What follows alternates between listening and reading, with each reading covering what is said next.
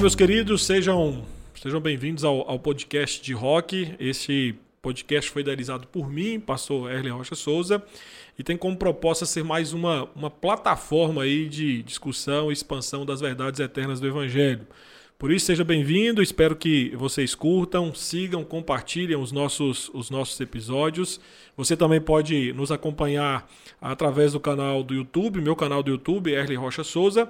Isso porque todos os nossos episódios serão gravados e disponibilizados lá no meu canal do YouTube. Então, se você quer acompanhar os bastidores desse podcast, aquilo que está acontecendo aqui agora, veja pelo, pelo canal do YouTube.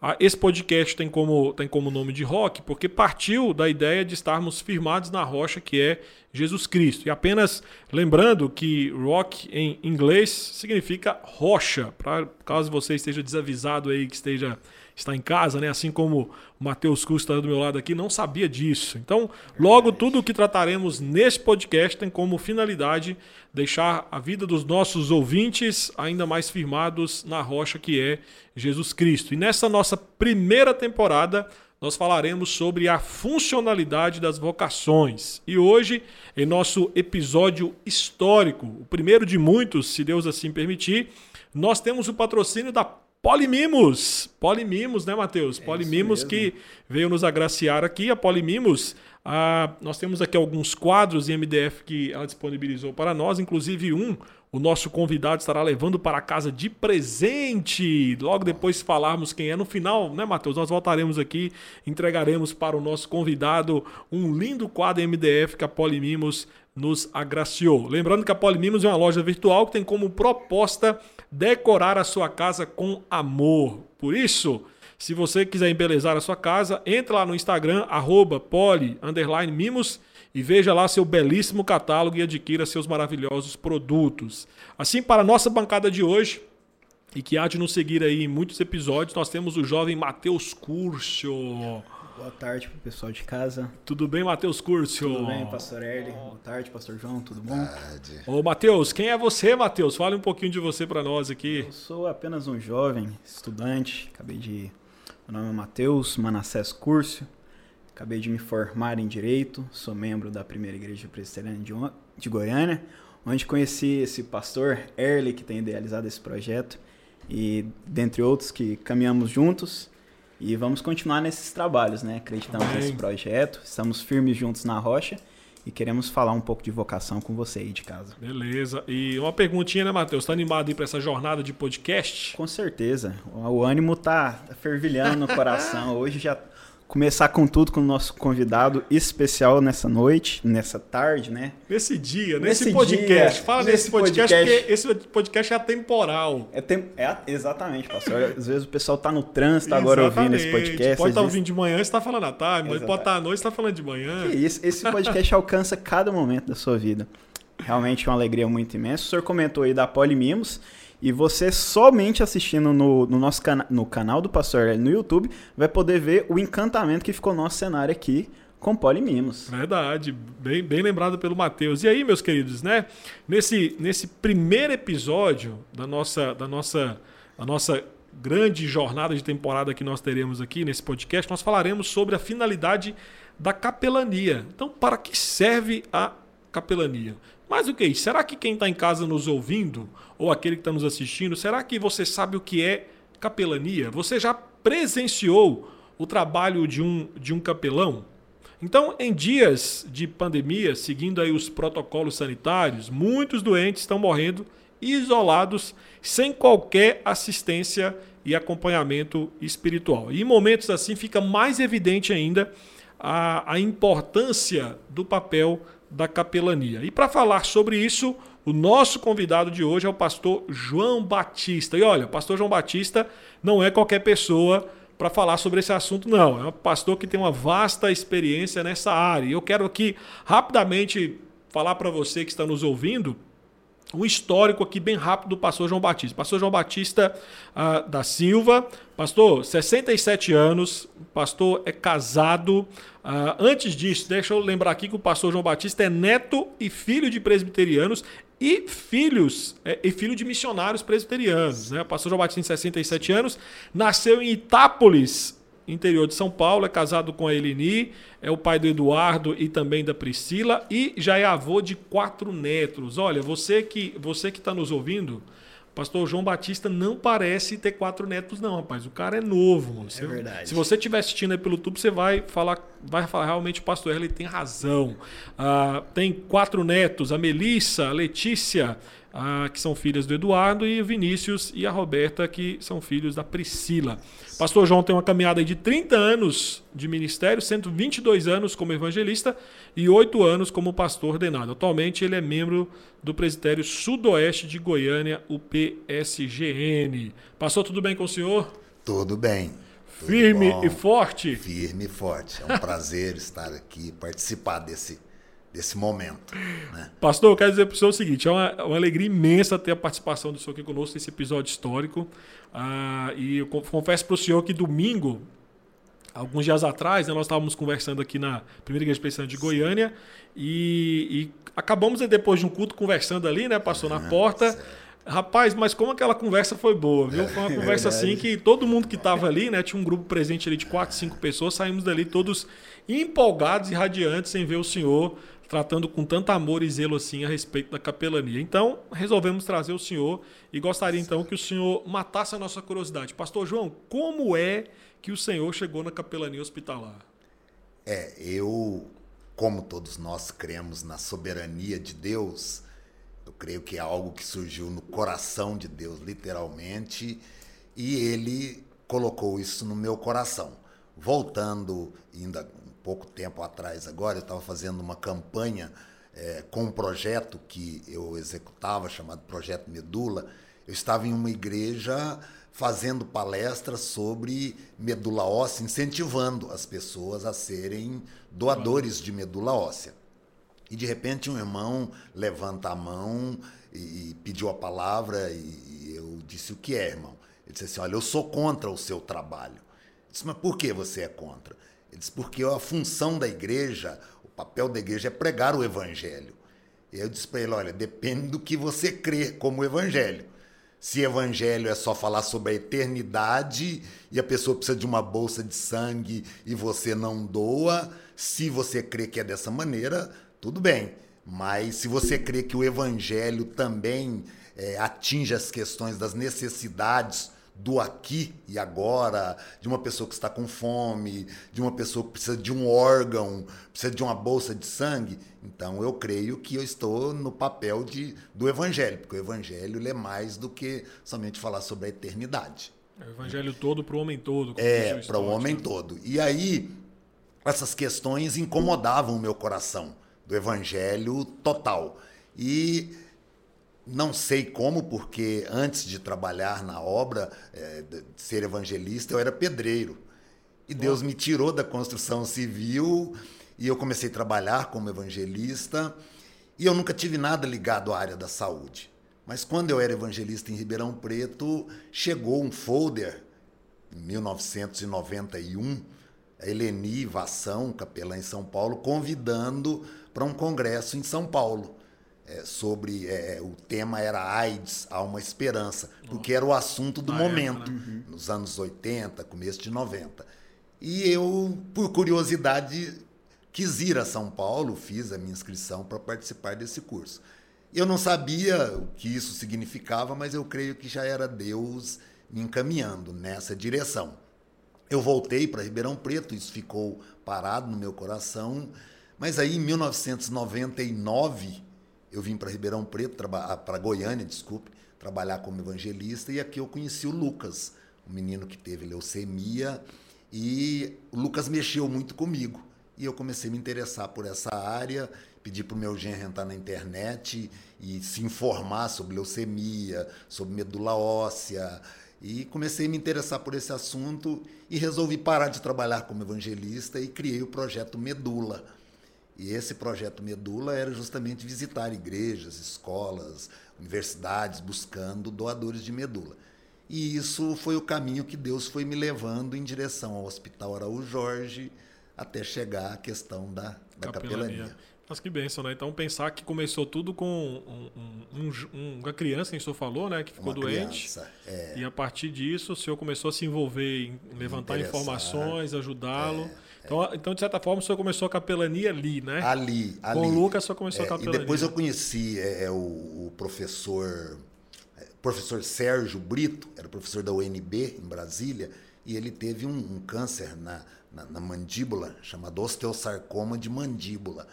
E ele tinha 27 anos, começou a lutar contra o câncer e faleceu com 34 anos. E a vida, o, o- o testemunho do, do- do professor Sérgio Brito foi o estupim. Eu, primeiro começou com o Lucas, mas o dia que eu resolvi mesmo largar tudo e me envolver nessa área foi com a morte do, do- do professor Sérgio Brito. Que coisa, hein? Então são os dois que marcaram o início.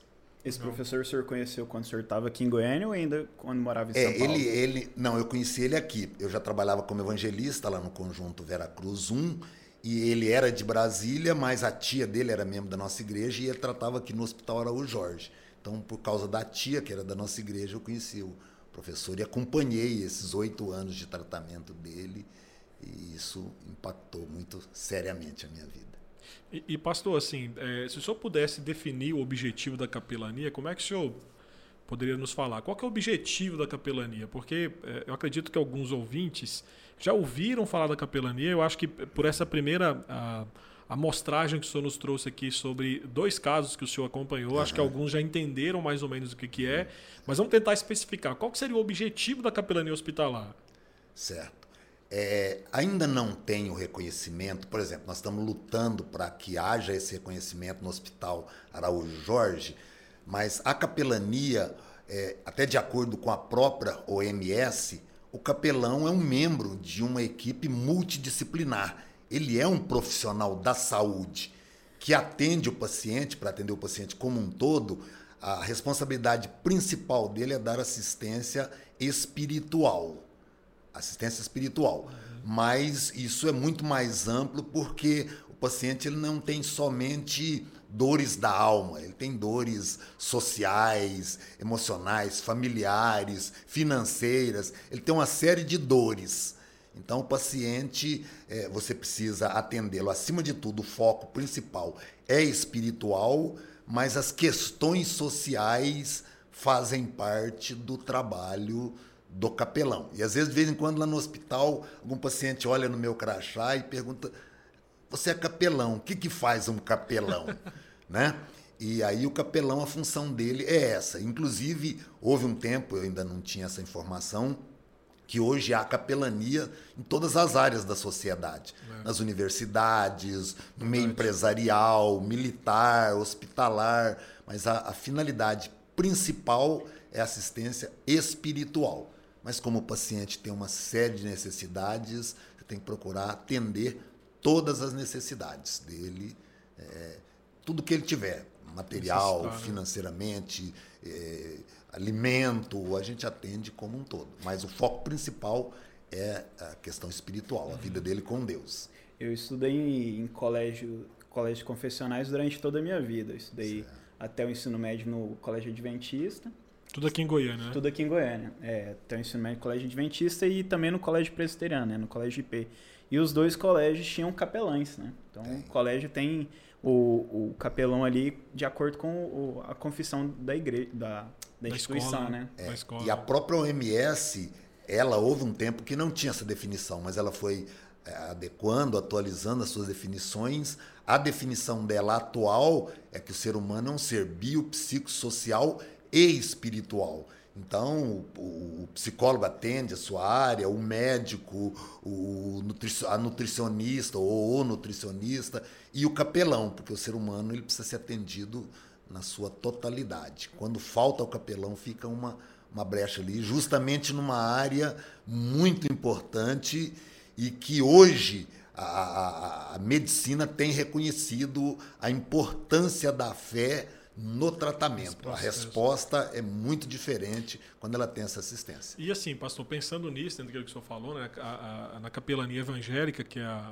capelania hospitalar evangélica que o senhor trabalha, Então, dentro daquele objetivo que é, é, cuidar da parte espiritual, então nós temos que entender que parte da perspectiva que o seu papel é levar consolo, levar esperança através da palavra de Cristo, apresentando Cristo uhum. àquele que está ali enfermo, né? É, mas não só enfermo, né? Também a família como um todo, né? Também. Nós temos na nossa capelania hoje, no nosso grupo de capelania, em torno de 35 pessoas, mais ou menos 35 pessoas. Essas pessoas, esse grupo da capelania, eles visitam todos os dias. Todos os dias tem visitas leito a leito, lendo a Bíblia com o paciente, orando com o paciente. Tem um grupo da nossa capelania que vai às segundas-feiras à noite cantar durante o, o, um determinado tempo Momento, no né? hospital, né? visitando enfermarias por enfermarias. Uhum. Então tem a parte musical e tem uma assistência. E lá no hospital nós temos três capelanias. Tem a capelania católica, espírita e evangélica. evangélica. A única que faz esse trabalho assim, direcionado para a questão espiritual é a capelania evangélica. Uhum. Os, as outras capelanias são mais assistenciais. É, eu me lembro que, e falando nisso é importante, pastor, que eu me lembro que quando eu estava fazendo seminário em São Paulo, nós participávamos de capelania lá no Hospital do Servidor. Nós dávamos uhum. assistência ali que a inivação pedia e nós ajudávamos. Um, pelo menos uma vez no semestre nós íamos fazer o evangelismo lá, com todos os seminaristas. E, e aí era isso mesmo, a gente tinha os andares, a gente descia geralmente cantando. Certo. E aí o que é importante falar, isso está nos, nos mostrando aqui, que o alvo da capelania então não é apenas o não é apenas o, o, o, paciente em si você acaba focando aí no médico no enfermeiro todo mundo acaba ouvindo o evangelho então né é aqui nós ainda não temos é, por, justamente por causa disso porque ainda não há um reconhecimento é, graças a Deus está acontecendo está numa fase bem adiantada de reconhecimento do trabalho da capelania mas a capelania, quando ela realmente trabalha tudo que ela deve trabalhar, tudo que ela deve atender, é, há trabalhos feitos com os familiares, tanto no hospital como em domicílio. Há um acompanhamento médico também, por exemplo, em São Paulo mesmo, ah, tem um, um, trabalho lá chamado Minutos com Deus, Exato. com os funcionários, com os médicos na UTI, se atende, é, são todas as pessoas. Porque o médico também, o profissional da saúde, ele também precisa ser assistido espiritualmente e isso também facilita o trabalho dele com o, com o paciente. Eu lembro que em São Paulo nós tínhamos um Minutos com Deus, nós participávamos, é, né? E aí era focado nos enfermeiros, geralmente a gente ia no processo que eles estavam trocando ali de, de plantão, né? É. Então eles estavam saindo pro, pro plantão, nós chegávamos e ali era muito rápido, era questão de. É, são sete minutos. Era cinco, é seis, sete, sete minutos, minutos, era bem rápido é, mesmo. É, e sete minutos é, tem uma. Primeiro, porque os hospitais, quando eles reconhecem a capelania, é, eles, por exemplo, lá em São Paulo, no curso que eu estou fazendo lá, chegou, o capelão chegou num determinado posto, cada posto define uma hora que o capelão pode ir, ele chegou ali, todo mundo para Todo mundo para aqueles sete minutos, depois voltam a trabalhar, então ele não pode demorar, porque não pode ficar parado Exatamente. ali. E também é uma maneira de, de deixar no ar o desejo de que ele volte, que continue, e também o, o desejo de quero mais, né, que a gente costuma dizer. Então Verdade. tem um trabalho com todos os profissionais. Pastor, o senhor comentou da, difer da diferença que o trabalho do senhor como capelão espiritual ele alcança, como capelão evangélico, alcança essa área espiritual. Enquanto as outras, as outras tipos de capelania, o senhor acredita que sejam mais assistenciais. mais O senhor acredita que isso é objetivo em, em regra nos hospitais ou é uma exclusividade do trabalho aqui em Goiânia? Não, isso é mais aqui no nosso hospital ou no Hospital Araújo Jorge que acontece isso. E o foco, até por questões teológicas, o foco das outras capelanias não é o nosso. Uhum. Né? Por exemplo, a capelania espírita, o foco dela é mais questão de obras, essas questões, então eles focam mais por esse lado. Mas eles têm lá também, tem a missa é, as, no final de semana, dia de sábado, nós temos o nosso culto às quartas-feiras à noite, mas o trabalho deles é mais, por exemplo, os, capel, os eles não têm um capelão, eles têm uma pessoa responsável. A única capelania lá que tem um capelão responsável é só a evangélica. O que, que eles fazem geralmente? Eles saem com uma caderneta e vão nos leitos e perguntam para o paciente: está precisando de alguma coisa? O paciente diz, olha, eu estou precisando de roupa ou uma pasta de dente e tal. Então ele vai lá na sala dos voluntários, pega no armário e atende essas questões. Isso é, isso é mais trabalho dele. O nosso trabalho é, se o paciente pedir, a gente faz também. A gente vai lá e busca para ele. Mas não é o nosso trabalho. Nosso trabalho é visitar, orar com a pessoa e às vezes nem orar e nem ler a Bíblia com ela. Às vezes você chega, o paciente está querendo conversar com alguém. Então, Perfeito. há momentos que você é ouvido para ele, e é o que ele mais precisa naquele momento, e, é, e a gente atende. O paciente diz as necessidades que dele, precisa, a gente tem que né? respeitar. E passou, então, assim, dentro disso, uh, existe a boa vontade de ser capelão, né? mas a gente tem que perguntar para o senhor: é, será que só boa vontade resolve ou tem que ter preparo para isso? É. A boa vontade é muito importante, é o primeiro passo, né? É o primeiro passo. Só que é, é como, por exemplo, é, eu tenho vontade de ser um cirurgião. Mas eu não sei lidar com bisturi, com todas aquelas coisas ali. É claro que eu vou fazer bobagem. Né? Então, eu, por exemplo, meu trabalho começou assim, com vontade, vontade de fazer. Até que um dia eu lembro que eu estava lendo um, um jornalzinho Ultimato e tinha uma frase lá escrito: Transforme a sua intenção em decisão e a sua decisão em realização. Só que para realizar, a gente precisa de preparo. Para tudo a gente precisa de preparo. Né? É que algumas pessoas entendem que falam, ah, isso aqui eu estou fazendo para Deus, Deus né? e se é para Deus aí precisa de mais preparo ainda, né? Inclusive nesse curso que eu estou fazendo ainda em São Paulo, o lema lá em São Paulo é servindo com o coração e um coração. Eu não lembro o restante. Da? É, servindo com o coração. E eu não lembro bem a, o conteúdo o final, mas é com, com qualidade, uma coisa, sabe, um preparo bom, é, oferecer o melhor para o, o, o paciente. Tá? Então é importante. O, o senhor citou, o senhor costuma falar que nosso, o nosso trabalho e também falou que tem uma equipe de aproximadamente ou mais de 30 pessoas. 35 né? pessoas, Os, mais ou menos. São três. O senhor citou que tem também alguns capelães, né? O, o espírito, o que tem um trabalho pela instituição espírita, pela instituição católica. Mas capelães mesmo são pontuais ou, e quem é essa equipe toda? Não, é, por exemplo, na nossa equipe só eu sou o capelão. Perfeito. Na, nas outras equipes tem o grupo de capelania, mas eles não têm um capelão. Ah, lembrei da, da frase. É servindo no... com amor e excelência. É, excelência. Aí, Essa excelência é, é esse Vamos preparo. Preparado, é, rapaz. É, é, servindo a Deus, com, servindo com o coração, com amor e excelência. Excelência é o melhor, é, o paciente merece isso, ele precisa disso. E às vezes a pessoa tem boa vontade, mas, mas ela não tem preparo. E aí ela vai fazer. E pastor João, assim, o senhor falou para a gente aqui nos bastidores antes, né, que é, existem hoje algumas, alguns, alguns capelães aí que dizem assim, não, eu fiz um curso aí de dois dias, tenho uma carteirinha é. e tô lá dentro do hospital. E, e assim, o, o, quanto, o quanto que essas igrejas que abraçam esse tipo de preparo medíocre, né? Porque é um, preparo, um uhum, preparo é. medíocre tendo a, a dimensão do que é a capelania, né? Uhum. E, e, coloca na mão de, um, de uma pessoa que faz um curso de dois dias, às vezes com uma pessoa também despreparada.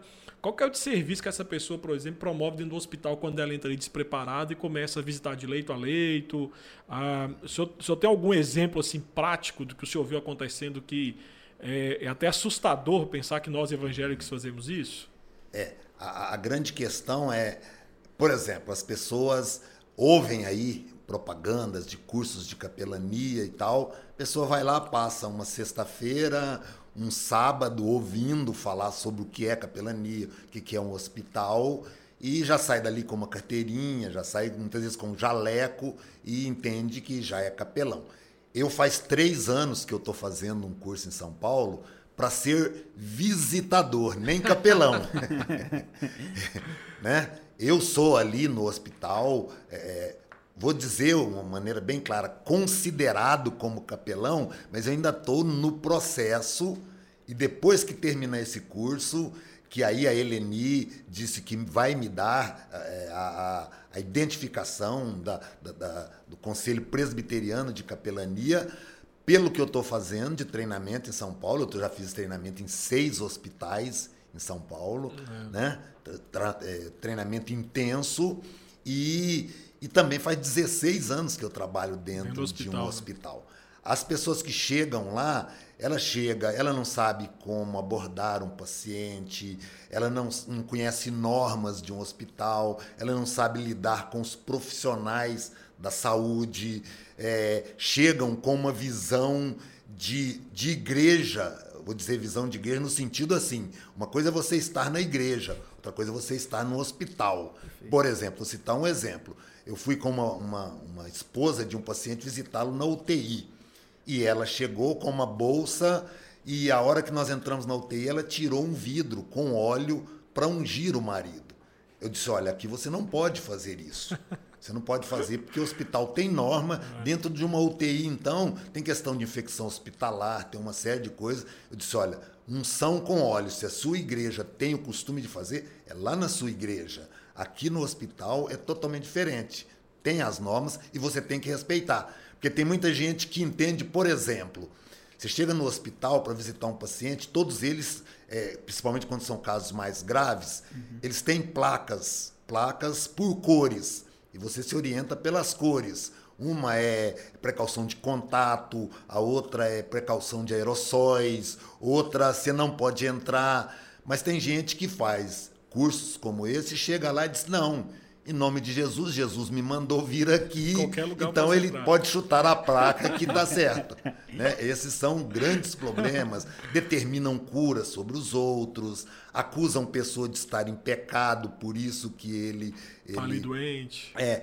Ele não sabe que também, por exemplo, ele tem que dar preferência aos profissionais da saúde. Por exemplo, eu estou visitando um paciente. Chegou um profissional da saúde, eu me afasto, porque ele sempre tem preferência. Mas tem pessoa que acha que está ali falando do evangelho e ele tem preferência e o profissional que espere.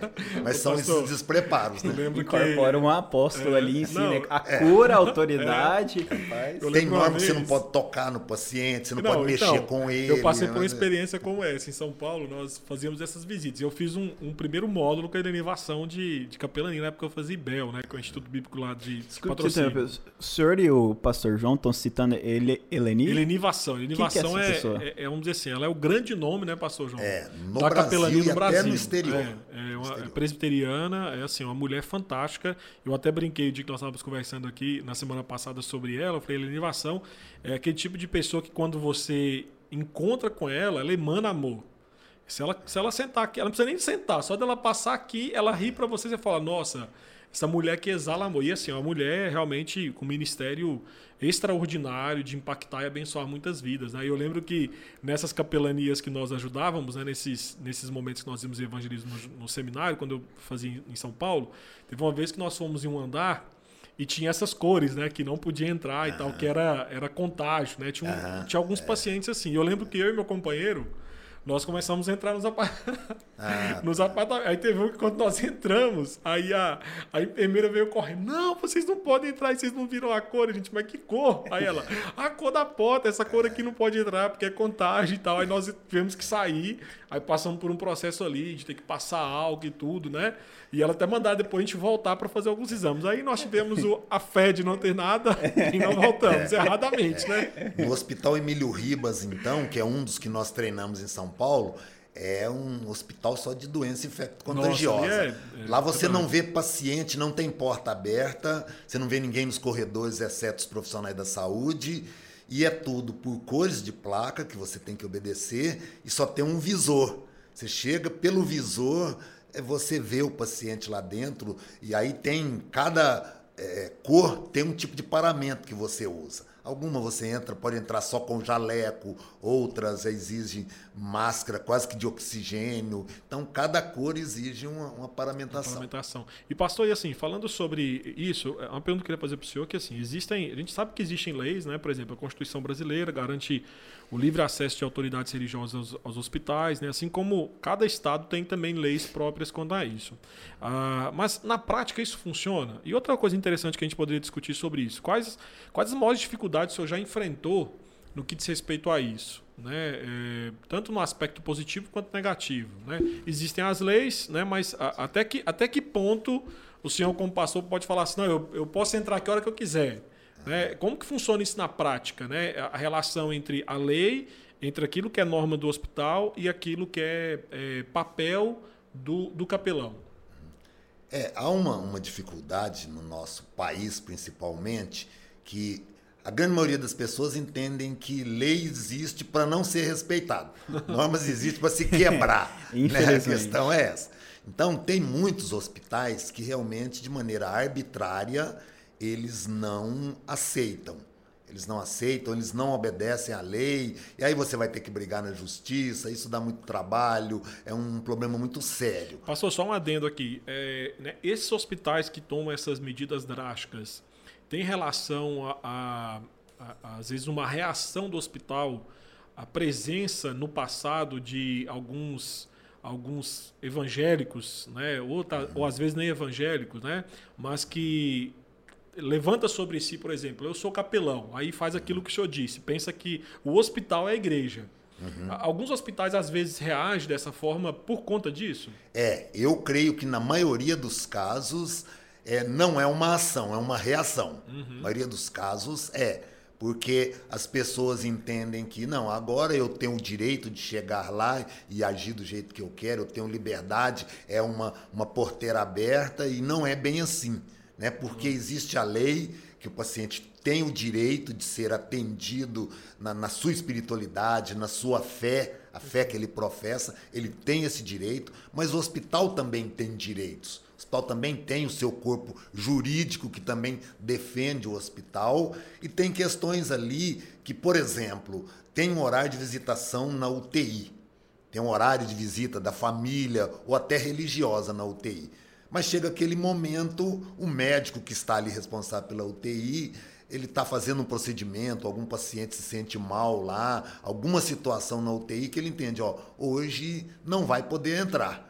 Então ele não está indo contra a lei, ele não está negando o paciente de, o de direito acesso, dele de né? ser assistido, uhum. da família entrar, mas aquele momento, então tem algumas normas, tem normas, tem horários, tem maneira, não é, ó, tá na Constituição, é só chegar e entrar, que não entra. Nós tivemos um caso lá de um, um padre que veio do interior de Goiás para visitar um membro da, da, da, paróquia dele. E chegou lá, ele foi barrado.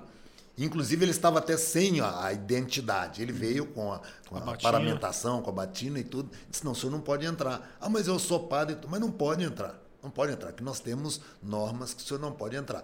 E aí ele foi reclamar com a arquidiocese, isso foi parar na Câmara dos Deputados. Aí. Eles convocaram a gente para ir lá e, e, querendo intimar. Disse, não, vocês podem criar a lei que vocês quiserem, mas nós temos como nos defender também.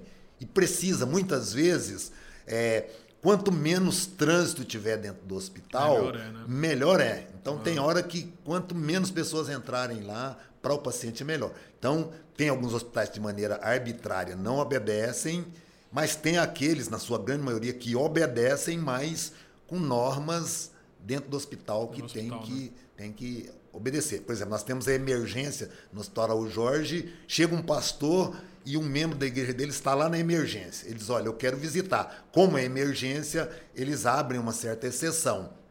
Mas antes dele entrar, eles ligam na emergência e perguntam para a enfermeira-chefe ou o hum. médico de plantão se alguém pode entrar naquele momento. Se ele disser que não. É, eu tive uma experiência assim em São Paulo, Pastor João. É, tinha um, um, membro da igreja que estava hospitalizado na, na emergência, na UTI, já estava no estado terminal. Uhum. E aí eles não queriam liberar a minha entrada. E ele tinha pedido que eu fosse. Né? Uhum. Eu já estava em outra igreja na época. Aí, e aí a esposa me ligou e eu fui, cheguei lá, eles não queriam deixar. Aí eu expliquei a situação. Aí eles ligaram para a responsável pela UTI, que era a enfermeira-chefe, e ela falou assim: não, ele pediu, a solicitação é dele, pode liberar. E eu subi, segui todas as normas lá, que, inclusive, por exemplo, a Bíblia não pude levar. Certo. Tive que deixar a Bíblia lá embaixo. Não, deixa a Bíblia e sobe-se a Bíblia. Então... Em relação ao hospital que eu trabalho, que é o Hospital Araújo Jorge, eles são bem sensíveis a, a visitas especiais. Eles uhum. são bem sensíveis. Quando é situação especial, eles sempre autorizam, sempre têm um cuidado. Só que tem uma questão também. Por exemplo, se eu entro como pastor para visitar um membro da minha igreja, olha, quem você vai visitar? Eu vou visitar o paciente tal. Então o senhor está autorizado a visitar o paciente tal Perfeito. e sair. Porque tem alguns que entram lá também Aí e aí ele começa a visitar todo mundo no hospital.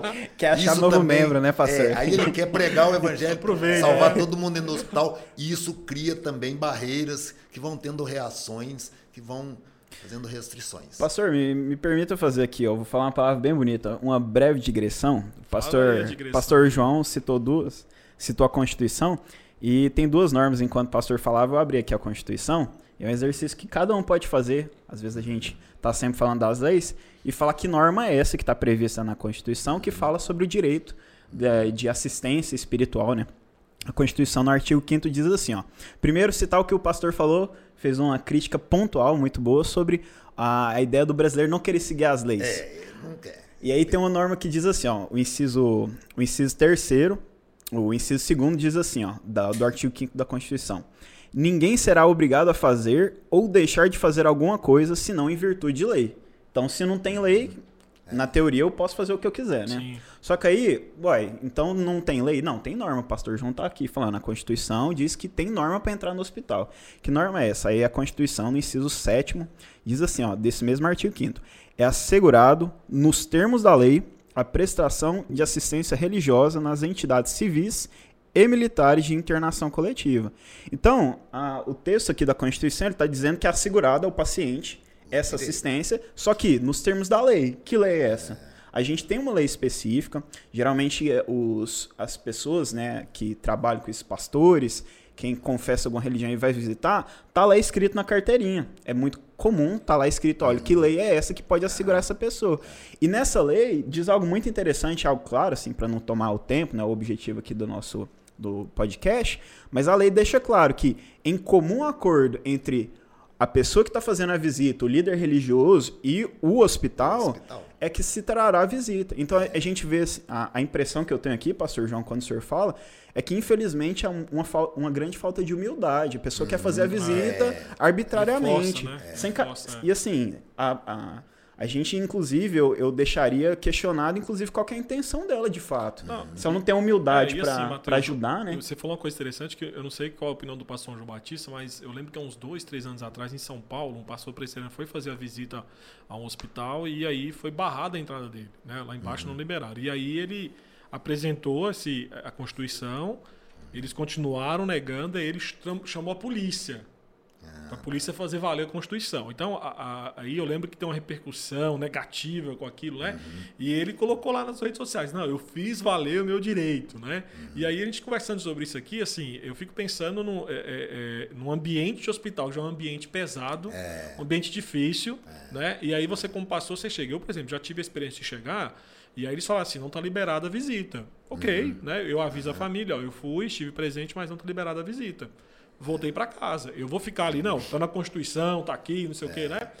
Então é que nem você falou, é questão de sensibilidade, né? E há uma dificuldade também, porque muitas vezes aqueles que criam leis também não têm experiência com o hospital. Perfeito. Ele está lá, de é. repente, lá em Brasília, ele está lá no, no Senado. Tá sentadinho, E né? ele não ele não está lá no ambiente hospitalar. E muitas vezes não tem muita gente é, envolvida com a medicina, com a questão hospitalar, que participa de- de- dessa elaboração dessas leis. Então, é pessoa alheia. E às vezes, aí é como a gente está falando, a pessoa não tem humildade, porque no hospital, se você chegar chutando a porta, olha, esse é meu direito e pronto, você cria uma birra, você cria uma animosidade com o médico, com. Eu falo sempre para os pacientes: olha, se tem alguém que você tem que ter muita amizade com ele, é o profissional da saúde. Porque quanto mais amizade você tem, melhor ele cuida de você. Lá no hospital a gente já conseguiu coisas que, pelas regras do hospital, não era permitido, mas eles abriram algumas exceções por causa do jeito que a gente tratou da situação e liberaram algumas coisas sem prejudicar ninguém, mas pelo jeito de ser tratado. Agora você já chega impondo. Dois pés na porta, né? né? Eu, eu, eu vejo assim, eu trabalhei um, um- um período longo enquanto fazia faculdade na defensoria, e é muito comum isso, a pessoa exigir o direito. Esse, esse artigo mesmo que eu li, ele está no capítulo da Constituição que fala de direitos e deveres. Deveres. Tudo aquilo que a gente tem direito, a própria Constituição fala, você também, cidadão, você tem deveres para com, a sua com a sociedade que você está vinculado. E aí eu vejo nessas situações assim, ah, é meu direito, ah, mas e o direito também do respeito, sabia o direito da a, a paciência ali para resolver. O próprio pastor Erle citou aqui um exemplo, assim, infelizmente a gente tem maus exemplos para ambos os lados, né? Tem. Não, não tem como sensacionalizar o fato e falar, olha, o hospital nunca respeita e, e os líderes são sempre equilibrados. Mas o pastor falou da situação, o senhor está comentando agora novamente, do equilíbrio de, olha, é uma situação específica, o paciente talvez esteja ali numa situação difícil, a gente não vislumbra um, um, um tempo maior de vida e ele precisa dessa visita. O hospital, aí entra. O que, que eu posso fazer então nessa situação? Agora, juridicamente, eu falando assim: o que, que eu posso fazer? Você vai registrar aquele momento.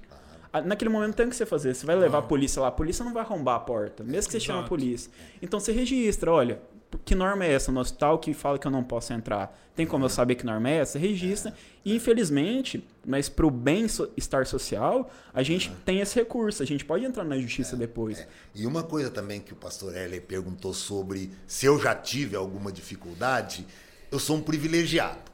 Eu falo que Deus tem me dado privilégios assim inúmeros. Um deles é nunca ter tido dificuldade quanto a isso. Por quê? Porque eu já estava dentro do hospital depois que eu assumi a capelania.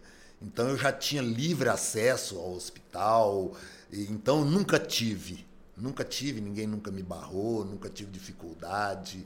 Então eu não, comigo nunca teve, mas eu já vi muita dificuldade com outros pela posição deles. E uma coisa também que eu procuro levar a sério é que eu tenho 16 anos ali e graças a Deus eu não sou perfeito, mas eu não tenho uma mancha lá no hospital que desabone. Linha. Então, por isso as portas vão se abrindo, isso facilitam é né? para gente. E pastor, assim, já que nós estamos falando sobre questão de restrições, né?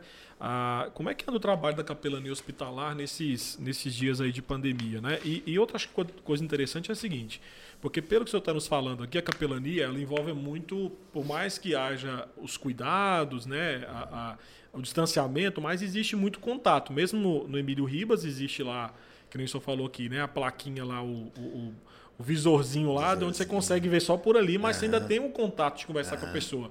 E como é que hoje, como é que o senhor está conseguindo, por exemplo, fazer a capelania em dias de isolamento e tanta, e tanta vamos dizer assim, tantas a, a preocupações sanitárias por conta da pandemia? É, eu desde o início da pandemia, eu nunca me afastei totalmente como capelão o nosso grupo de capelania foi afastado, afastado, parou o trabalho da capelania por causa do momento, mas eu, como capelão, assim como os médicos estão na linha de frente, eu tive que permanecer fazendo alguns trabalhos. Só que assim, eu permaneci em casa, eles mandaram eu ir para casa, e quando me solicitavam lá, então eu ia lá, às vezes acompanhar algum paciente, ajudar alguma família. Uma das coisas que faz parte da capelania que eu já vinha fazendo desde quando eu trabalhava no setor de transplante de medula, eu sou cabeleireiro dos pacientes, né? Isso faz parte também, eu creio inclusive do evangelho, porque muitas vezes o que ele precisa naquele momento, o cabelo dele está caindo, precisa de alguém que que faça o trabalho, que rape a cabeça dele. E nós temos na nossa capelania um pastor que ele trabalha na Saniago e trabalho dele no hospital é cuidar dos pacientes, cortar o cabelo, fazer a barba. Só que como nessa pandemia todos foram afastados, então sobrou para mim. Só que eu não atendo como ele atendia os pacientes de maneira geral. Não, geralmente eu vou na pediatria, quando eles me solicitam, ou no setor de transplante de medula óssea, porque é um isolamento que só eu tenho acesso lá. Uhum. Então, volta e meia eu ia ao hospital, mas eles cortaram visitações, eu não posso entrar nas enfermarias. Entrei uma ou duas vezes na UTI nesse período, porque aí a gente vai lá, tem todos os EPIs de, de proteção, a gente se paramenta, entra e sai e volta para casa. Então eu tenho ficado a maior parte do tempo em casa.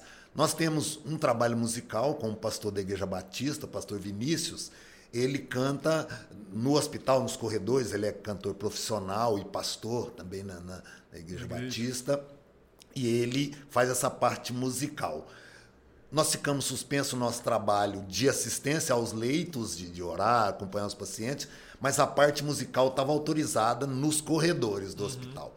Agora pouco tempo agora a questão complicou novamente, a situação deu uma agravada, a comissão de Covid do hospital suspendeu, suspender. parou a música também, mas eu continuo indo lá. Tá? Certo. E outra questão Lembrando que eu senhor tô... já foi vacinado também. Já, tudo, já fui é, vacinado, senhor já- porque como os profissionais da saúde foram vacinados. Você foi agraciado. E eu ainda sou bem jovem, ainda não tenho idade para ser vacinado, ainda não É verdade. chegou a minha idade, mas eles, como vacinaram os profissionais da saúde, a assistente social pediu autorização para a Secretaria de Saúde para vacinar alguns voluntários, o capelão que estava tendo acesso lá. Então, eu- a gente faz trabalho. E um trabalho que eu faço enquanto não há eh, possibilidade de trabalhar lá dentro em algumas questões, eu atendo em domicílio. Eu tenho visitado alguns pacientes com todo cuidado em casa, levado cestas de alimento. Então, eu tenho usado mais o meu tempo em domicílio e algumas vezes no hospital, quando eles solicitam. bom. E a gente está aguardando sinal verde para a gente voltar, né? voltar. Me permita, assim, tentar estender um- um- uma colocação que o senhor falou. O senhor falou que o pessoal da capelania foi dispensado, assim, não sei se seria esse o termo ideal, mas o falou- o senhor falou que teve que continuar trabalhando. Por que esse ter que continuar? É porque eu, como capelão, e- eu tinha que estar na linha de frente. Por exemplo, o caso que a gente cita muito a Eleni em São Paulo, a Eleni praticamente não parou em São Paulo. Ela deu uma diminuída, desacelerada, mas ela não parou. E a equipe, muitos pararam, às vezes com medo, às vezes a família não concordava que a pessoa fosse. Então, essa, essa proibição das capelanias e de todo o trabalho voluntário, não é só capelania, todo o trabalho voluntário do Araújo Jorge parou também para diminuir acessos ali dentro, circulações. Circulando só O necessário. o necessário, o mínimo possível. E o meu trabalho faz parte desse ainda considerado essencial lá dentro. Então, por isso eu ainda vou, mas a nossa equipe está aguardando para evitar, proibir inclusive visitas de familiares ao paciente. Não pode estar trocando acompanhantes como trocava antes. A família também não pode visitar, só em casos extremos. É um caso de evitar. excepcionalidade, né, pastor? É, porque o paciente, inclusive, lá do hospital, todos eles são do grupo de risco. Porque a imunidade deles está baixa. Quase sempre está baixa. E aí isso é um agravante. Então, por isso, eles têm que ter essa restrição. Pastor, s- também me chamou a atenção, o senhor comentou que somente o senhor entra na ala da pediatria e também na, na, na de medula óssea, né? Medula Por que óssea. isso? É, a pediatria ela tem uma dificuldade lá, porque no passado, alguns bem intencionados foram lá e fizeram um estrago. Levando óleo, É, fizeram um né? estrago, acusaram mães lá de estar em pecado, por isso que a criança Eita, estava tá lá doente. tratando. Nossa. Outro dizia que ela estava tratando porque não tem fé, se tivesse fé não estaria ali. E aí o que, que aconteceu? A doutora Rose, que é a médica responsável pela pediatria, resolveu brecar tudo. É claro que constitucionalmente ela está agindo até além do que deveria. Ela não pode barrar tudo, mas ela entendeu que uma maneira de controlar era não deixar ninguém fazer trabalho religioso nenhum lá. Sabe? Mas a gente está lutando, está conversando para a possibilidade de abertura com qualidade. Com, com normas, com regras, coisas mais eh, bem trabalhadas, mais excelentes, para não acontecer isso do passado que fez um estrago muito grande na pediatria. Só que assim, eu entro na pediatria, mas eu não trato nada, não posso tratar nada questão religiosa lá dentro. Perfeito. Nada religioso. Eu vou quando eles me chamam exclusivamente para rapar a cabeça da criança. Só prestar o Só, serviço, né? só E isso. assim, é- Mas eu vejo que isso é uma questão espiritual Sim, isso já tá também, ali. porque tudo o que eu a faço presença, lá né? dentro Sim. não tem aquela separação, né? Tudo é, tá ligado. Ah, eu tô lembrando aqui que Martinho Lutero, a história conta, conta, né, que na época da peste negra, ele fez isso, né?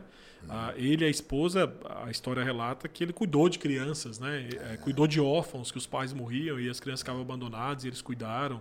O doutor Eduardo Lane também, né? Na, Lá no século XIX, eh, se eu não me engano, foi em Campinas, né? Que a, a febre amarela deu uma dissipada na cidade. E ele acabou morrendo juntamente com a sua esposa, porque ele era médico e ele, não, não vou abrir mão de cuidar desses pacientes, não, né? Mas o trabalho principal deles era a capelania, né? Era o conforto e o consolo do coração. Por né? exemplo, eu, eu acompanhei um adolescente lá na pediatria que a maior necessidade dele era assistir Flamengo e River a decisão da Libertadores. Nossa, hein? Que, O que, que eu fiz? Tristeza, Conversei hein? com a minha esposa. é, é, nós conversamos lá em casa, preparamos o Sonho, ambiente lá em casa. Eu levei ele lá para casa. Nós assistimos a decisão juntos. né? Depois a minha esposa preparou uma lasanha para a gente comer após o jogo. Uhum. Isso para mim é questão espiritual. Sim, ué. Sabe? É questão. E aí, e esse paciente, eu acompanhei ele até. Ele faleceu, eu acompanhei ele até o último dia de vida. Quando ele faleceu, eu estava com a mão no peito dele. Mas ele, naquele momento, o que ele mais tinha necessidade era de ver o Flamengo. Então não adianta eu querer oferecer outra coisa, olha, vamos, vamos orar, vamos orar também, acima de tudo, mas ele queria, olha, eu quero que você ore, mas eu quero ver o Flamengo ganhar do River é, acontecendo um milagre tem a, lá. Tem né? a proximidade também, tem né? Tudo, que, que assim, tudo, eu acho que eu fico pensando, tudo. quando vocês colocam no lugar, por exemplo, de uma pessoa dessa, doente, né? Uhum. Mas o senhor falou que estava no estado já caminhando para o fim uhum. da vida. Uh, e de repente alguém que é um desconhecido que aparece na vida dela, fala que eu, tô, eu vim aqui por conta do amor de Cristo. E a pessoa às vezes faz um teste. Vamos ver se você me ama mesmo. Né? Me leva para ver o jogo na sua casa. Eu te levo. É, né? Então, assim, é. eu acho naquele momento, para aquele menino, eu acho que ah, os últimos dias da vida dele, eu acho que ele, ele teve uma dimensão do que, que é o amor cristão. É. Né? É, que nem só falou, naquele momento o senhor não precisava pregar sobre Cristo, mas a vida do senhor, o serviço do mostrar senhor. Cristo, o mostrar né? Cristo já estava sendo muito evidente. E uma coisa, esse menino nós tivemos oportunidade, ele, é seu xará, Mateus é, nós levamos ele para o shopping. Teve uma época que ele queria ir no shopping, nós levamos ele no shopping para tomar um milkshake. É, nós conseguimos ir com outras pessoas no hospital, levar ele para assistir o jogo do Flamengo e Goiás, e ele tirou foto com todos os jogadores do Flamengo. Eu tive a oportunidade de conversar com ele sobre a salvação até o final da questão e dizer: olha, agora a decisão é com você. Então, eu acompanhei o Mateus em todas as áreas. E eu creio que ele morreu salvo. Amém. Sabe? Inclusive, teve um dia que eu saí daqui da escola dominical para ir lá, para conversar com ele, que ele queria conversar comigo sobre a salvação. Oh. E como começou o meu contato com o Mateus? O contato com o Mateus foi assim, ó.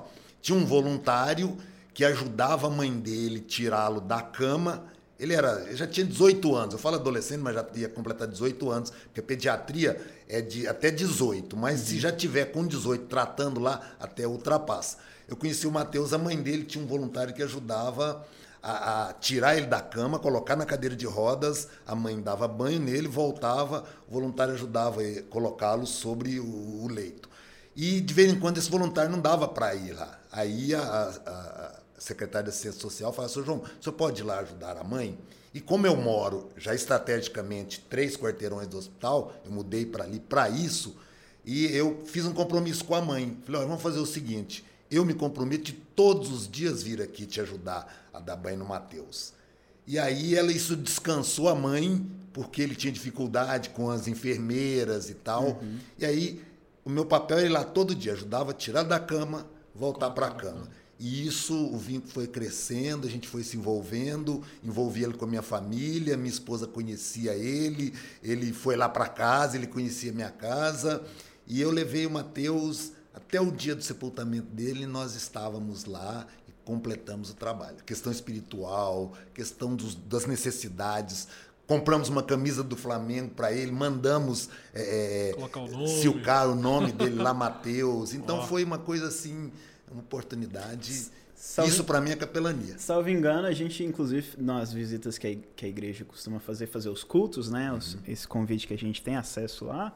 A gente visitou a aula dele, a gente tocou, cantou é, uma canção. Isso mesmo, dele. vocês conheceram o Mateus, a gente Conheci, teve lá. lá. Na, inclusive, nós tivemos, durante o tempo, estava ele e um outro adolescente também, amigo dele. Os dois faleceram, mas a gente cantou lá, a equipe cantou Bem, na né, porta do, do, quarto do Mateus. E passou assim, eu acho que quem está nos assistindo pelo YouTube ou ouvindo em casa o podcast ou no carro, não sei onde é que você está nos ouvindo, ah, provavelmente alguém é, tá com alguém doente em casa, né, ou já esteve com alguém doente em casa, ou provavelmente vai estar em algum momento da vida, né? Então, qual é a instrução que o senhor poderia dar para exercermos este papel da capelania com amigos e irmãos que estão em casa doentes? Aí eu quero pensar assim, doentes é, é, lá na casas paliativos, né, ou até mesmo enlutados. Agora a gente está vivendo assim é, eu, esses dias atrás a minha esposa estava até conversando comigo com uma irmã falou assim: agora eu tô com medo de até, até mesmo receber mensagem no WhatsApp, porque você abre, uhum. já chega a notícia: alguém pegou a doença, alguém morreu. Uhum. Né? Então, assim, como é que a gente consegue hoje, é, é, como, como é que o senhor daria instrução para que pudéssemos exercer a capelania com esses amigos, parentes que estão aí lutados, estão em estado paliativo ou estão doentes? Eu creio que o, primeiro passo é procurar entender um pouco de como fazer esse trabalho. Por exemplo, se eu vou é, acompanhar alguém enlutado, eu tenho que entender um pouco do que é o luto, como é que ele funciona, etapas do luto, é, procurar, quem sabe, ler bons livros sobre o luto. E às vezes a gente tem muita preocupação do que fazer. O que, que eu faço numa situação dessa? Eu lá no hospital, é, eu faço o seguinte: o paciente e a família eles vão me dizendo o que eles querem que eu faça. Porque muitas vezes a gente quer impor a nossa maneira sobre eles, mas a gente precisa ter muito respeito com o paciente para respeitar os desejos dele, se ele quer ouvir, se ele não quer ouvir, se ele quer ficar em silêncio. E a questão, por exemplo, do luto. É, lá no hospital, o que, que eu faço? Eu choro com a pessoa. O que, que eu vou falar? na hora que ele está em luto, qualquer palavra que eu tentar usar ali não vai adiantar. Né? Não vai adiantar. Essa questão de dizer assim, não, ele está num lugar melhor. Ah, não, Deus queria ele lá. Olha, virou uma estrelinha. Tem um monte de coisas que são usadas nesses momentos que só atrapalham, não ajudam. Você não conforta ninguém dizer assim, olha, ele está no melhor lugar, ele está com Cristo. É claro que estar com Cristo é infinitamente é melhor. Paulo Mas naquele deixou... momento a pessoa. A pessoa não quer, é, ele não, quer que a pessoa adianta. esteja ali. É. Não adianta você falar para uma criança, por exemplo, olha, é, Deus levou seu pai por causa disso. Ele vai ficar revoltado com Deus. Então, lá no hospital, e entendo que nos lares também deveria ser assim, é você chegar, e aí eu me lembro do, do pastor Ismar é, que foi pastor em Uberlândia, hoje ele é pastor em Santos, quando a esposa dele estava doente, ela faleceu com câncer, muito jovem ainda, uma prima minha, junto com as mulheres da SAF, da Igreja Central de Uberlândia, me perguntaram assim: João, a gente vai visitar a esposa do pastor. Aí tem aquela questão, a esposa do pastor, o que, que a gente fala, como é que a gente age? E aí eu me lembro que eu disse para ela assim: olha, sabe como é que você faz? Faça como os amigos de Jó na primeira semana. Só a primeira semana. Porque depois eles erraram tudo, né? Aí ela me perguntava, mas o que, que ele fez a primeira semana? O que, que eles fizeram né? a primeira semana? Olha lá, lê o texto que você vai ver. Porque a hora que eles abriram a é. boca, eles estragaram tudo, acusaram Jó e. Sabe? Então, o que, que é a questão? Principalmente quando alguém está doente, quando alguém está enlutado. É estar ali. É estar. Essa é a coisa mais importante. Estar ali Agora, o momento, as coisas vão te dizendo, vai te explicando. Eu lembro quando eu cheguei no Hospital Araújo Jorge há, há 16 anos, e quando eu comecei o meu trabalho, eu perguntei para o doutor César, falei, doutor, o que, que eu vou fazer aqui? Ele falou assim, nem eu sei. Você faz o seguinte, você vai lá para o ambulatório, senta do lado do paciente, se apresenta e deixa ele falar. E o que, que ele vai falando de necessidades, o que você puder atender. Então é isso. Só que a gente muitas vezes não respeita a família, o paciente, a gente quer impor. Você chega e diz: Olha, eu estou aqui, conte comigo. Só que há uma questão que eu aprendi no, no Araújo Jorge muito séria. Se você vai visitar alguém e diz assim: Olha, conte comigo, você precisa ter disposição. Se você não tiver, é melhor não, não dizer conte comigo. É. Porque ele vai contar e vai ser uma decepção muito grande. E ele vai contar, assim, de envolvimento mesmo. Às vezes você precisa usar o seu dinheiro, usar o seu carro, gastar o seu tempo com ele. Às vezes até levar para sua casa. É claro que você precisa ter alguns limites, mas é dizer, olha, eu estou aqui, conte comigo, sente com ele no chão. Eu não tenho dificuldade nenhuma de chorar paciente, quando está chorando, eu abraço com ele, a gente chora junto, a gente deságua sem problema, porque choro para mim não é fraqueza. É, chorar é, com os que choram, né? É bom, é, é, muito importante. E eu lembro então, que o reverendo, se eu falar essa questão de conto comigo, eu lembro que o reverendo Jorge Caneiras, que Deus já recolheu, né? Ele dizia no, na época do seminário assim, quando alguém falava assim, pastor, ore por mim, ele falava assim, vamos orar agora.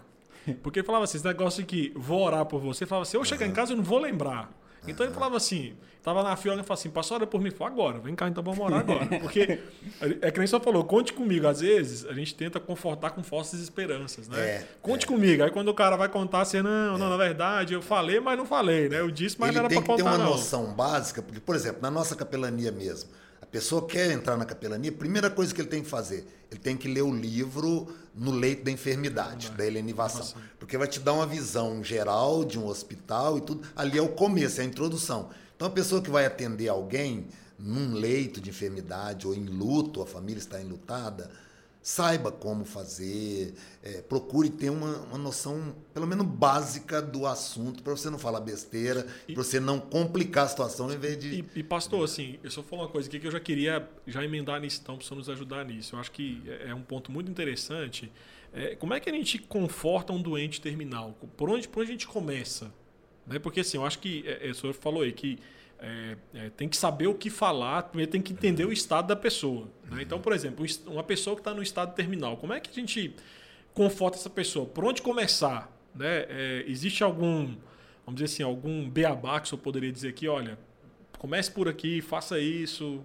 Existe algum uma fórmula não, secreta aí ou não? não Mágico ou não? Eu, eu, pelo menos, vou falar da minha experiência. Eu tenho muita dificuldade quando eu sou chamado para um paciente terminal que eu nunca tive contato com ele antes. Hum. Chegar no momento de, terma, de terminalidade é muito complicado, eu tenho muita dificuldade.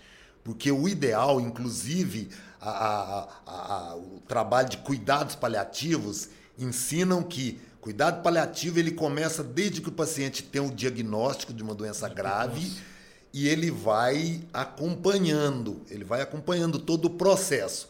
Então, por exemplo, os pacientes que eu acompanho, aqueles que eu tenho oportunidade de acompanhar, e eles já me conhecem e eu já conheço, eu vou acompanhando o histórico dele. Então, quando chega lá no final, tudo facilita para você agir, o que, que você tem que fazer, como é que você tem que fazer.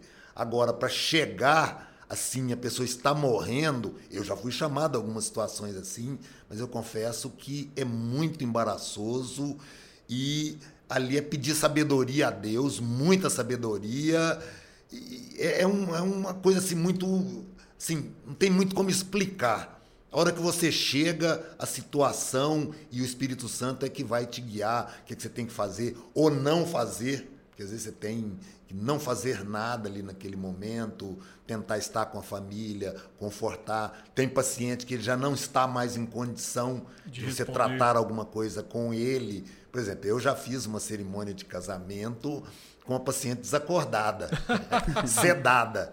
Né? Eles me chamaram, a enfermeira diz assim: olha, ela é uma pessoa que aceitou Cristo no seu coração como e Salvador e ela está vivendo, vivendo, viveu muito tempo irregularmente no casamento e ela já resolveu a questão civil, mas ela tinha o desejo de fazer uma cerimônia e eles estavam preparando tudo, só que a situação agravou e não deu para fazer essa cerimônia, mas ela queria fazer, era o desejo coisa, do coração hein? dela. Aí a enfermeira me disse: Olha, é uma coisa simples e nós vamos fazer o seguinte: eu vou diminuir a sedação para ela tentar fazer com que ela volte e, e, participe do momento. Só que ela já me alertou, ela falou assim: olha, se ela não voltar, nós queremos que o senhor faça mesmo com ela assim. O marido vai estar lá, a filha vai estar lá e tudo. Eu disse, ó, então vamos lá. Foi uma situação assim ímpar, porque né? acontece isso lá. Essa aí, era uma paciente terminal. Paciente terminal. Porque lá no, no hospital tem um setor já específico que quem vai para ali você sabe que é paciente terminal. Uhum. Alguns estão menos grave, mas ali é, são terminais.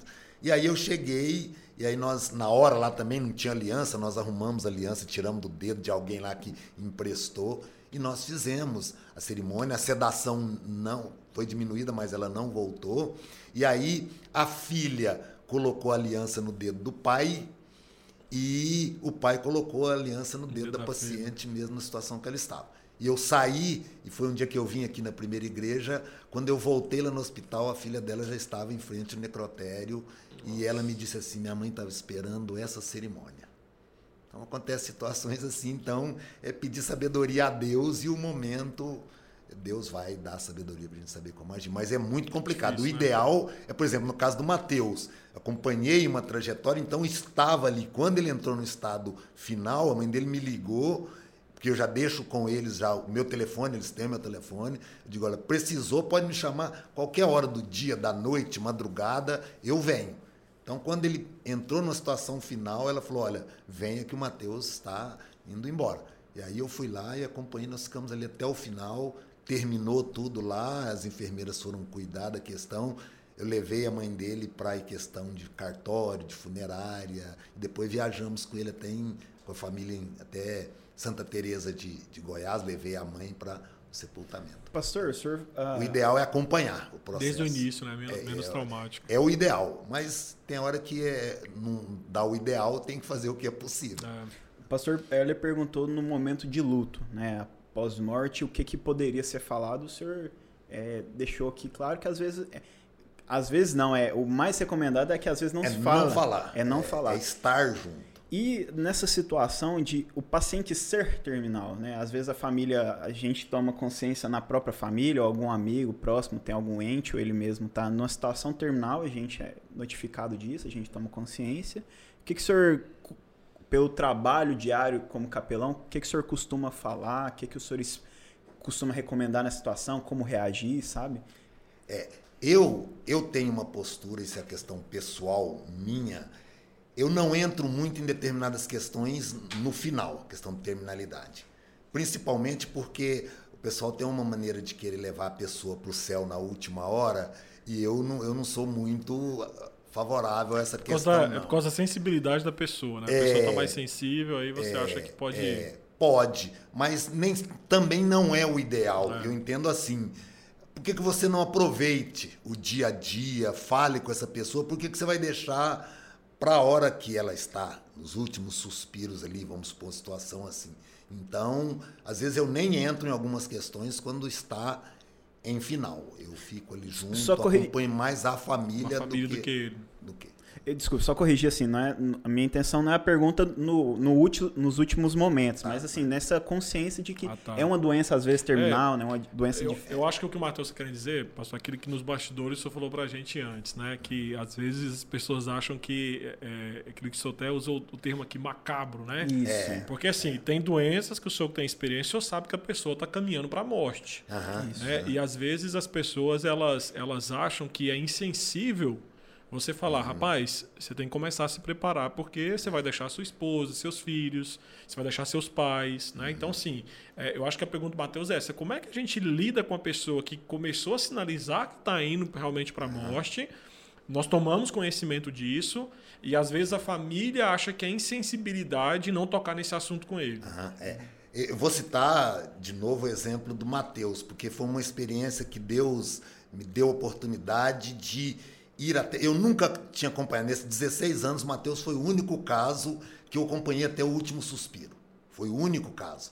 Os outros, principalmente quando a pessoa entra numa situação final, os médicos até pedem para a gente retirar, fica só a equipe médica ali e tudo. Mas o Mateus, como foi um processo tranquilo, é, estávamos só eu e a mãe dele ali. Eu, a mãe e a avó. Nós três ali. A mãe cantando, cantando cânticos, e a gente estava ali junto. Então, o que, que acontece? Houve um tempo atrás, que alguns meses antes do falecimento dele, que eu chamei para conversar sobre essa questão. Dizendo, Mateus, eu estou para conversar com você sobre a questão da eternidade, sobre a sua vida com Deus, a questão da sua salvação, de estar preparado para uma determinada situação e deixei bem claro para ele. Falei assim, olha, pelo fato de eu conversar isso com você, você vai falar assim, você vai pensar, nossa, então eu tô Tô morrendo. Tô morrendo, porque o cara já vai falar comigo sobre o céu, sobre a eternidade, sobre tudo. Eu disse: olha, é claro que todos nós precisamos estar preparados. Mas quando a gente está sendo ameaçado por uma doença grave que pode entrar de repente numa questão terminal, então é bom a gente conversando, então eu procuro conversar, esclarecer, orientar. Tem familiares, aí também tem a questão do respeito. Tem gente que quer conversar, tem paciente que quer conversar, tem paciente que não quer, a gente tem que respeitar ele não querer. A família também pode interferir, porque questão de morte, a gente procura não falar. A gente fala tudo quanto é assunto e aquele é as questões evitáveis a gente conversa no dia a dia, no dia a dia, mas a questão inevitável a gente não quer falar. Só que quem não fala no dia a dia, enquanto está bem, enquanto está saudável, chega um momento que ele vai ter que conversar no pior momento possível. Então eu procuro sempre abordar, desde que me dê espaço, porque uma coisa que a gente respeita muito na capelania é ganhar o direito de falar. Hum. E nunca impor o direito de falar. Então, vamos tratar de morte? Vamos. Se não quer tratar, teve um marido, como eu comentei com vocês aqui, que teve um marido que chegou para mim, olha, a minha esposa, pela sua experiência médica, a sua experiência como capelão, minha esposa vai morrer? Eu disse, vai. Olhando um olhar humano. Eu sei que Deus tem poder para reverter qualquer situação, mas o caminho que estava seguindo, eu disse, olha, vai, é só uma questão de tempo. Ele já tinha mais ou menos essa ideia, mas ele queria ouvir isso. E aí eu disse, ele me pediu, eu disse, vai sim, é só uma questão de tempo e dali a alguns dias ela foi mesmo. Mas é ganhar o direito de falar sobre morte, sobre sofrimento, sobre eternidade, sobre a salvação, é, a pessoa te abre essa porta. Aí o que, que a gente faz? O meu jeito, eu procuro tratar a pessoa de tal maneira que ela abra a porta. E quando ela é bem tratada, quando ela se sente amada, ela escancara. E aí você tem a oportunidade de falar. Só que tem gente que quer chutar a porta. Aí, logo no primeiro dia já quer. Né? É, Nem conhece a pessoa não, já. Eu tenho que chegar, eu tenho que conquistar o direito de falar de Jesus, não impor a minha questão de fé, impor Jesus sobre a pessoa, não. Chega um momento que, quando você trata direito, ela te pede para falar. Ela te pede para falar sobre a morte, ela te pede para falar sobre a salvação. Ela pede, porque ela sente essa, essa necessidade. Legal, que benção. Pastor, eu tenho uma, uma curiosidade, e assim, é, me corrija se eu estiver equivocado na minha abordagem, inclusive. Mas, às vezes, a gente, às vezes, nós cristãos tendo, tendo consciência da eternidade, da nossa salvação em Cristo, a, a inevitabilidade da morte ela é, é uma consequência né, natural e por imaginar talvez distante a minha morte, eu não me preocupo com isso. Mas se eventualmente, como o senhor disse, uma situação ameaçar a minha vida, é talvez eu me imaginasse, ah, mas eu estou preparado, eu sei para onde eu vou. É, o senhor acredita que há, um, um é, há uma reação diferente de quem tem essa esperança no final? Ou ainda assim é difícil para a família que tem esse consolo em Cristo? É difícil nos dois casos, da pessoa que não vê esperança uhum. ou, ou, e também na, na família que tem consciência de Cristo. E assim, até fazer estender de uma forma talvez mais crítica de de pensar assim, olha, essa família tem consciência disso e está tão triste, né? Uhum. Talvez até me, exortar, me exortar no sentido de, olha, Matheus, o luto, né? Você não sabe como é que é o luto.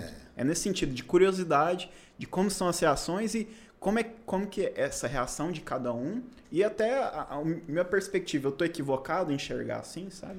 É, eu aí eu vou, como eu tenho algumas histórias lá do Hospital Jorge, eu vou citar a filha do reverendo Wilson Rodrigues ele é pastor da Junta de Missões Nacionais lá em Roda Velha, na Bahia.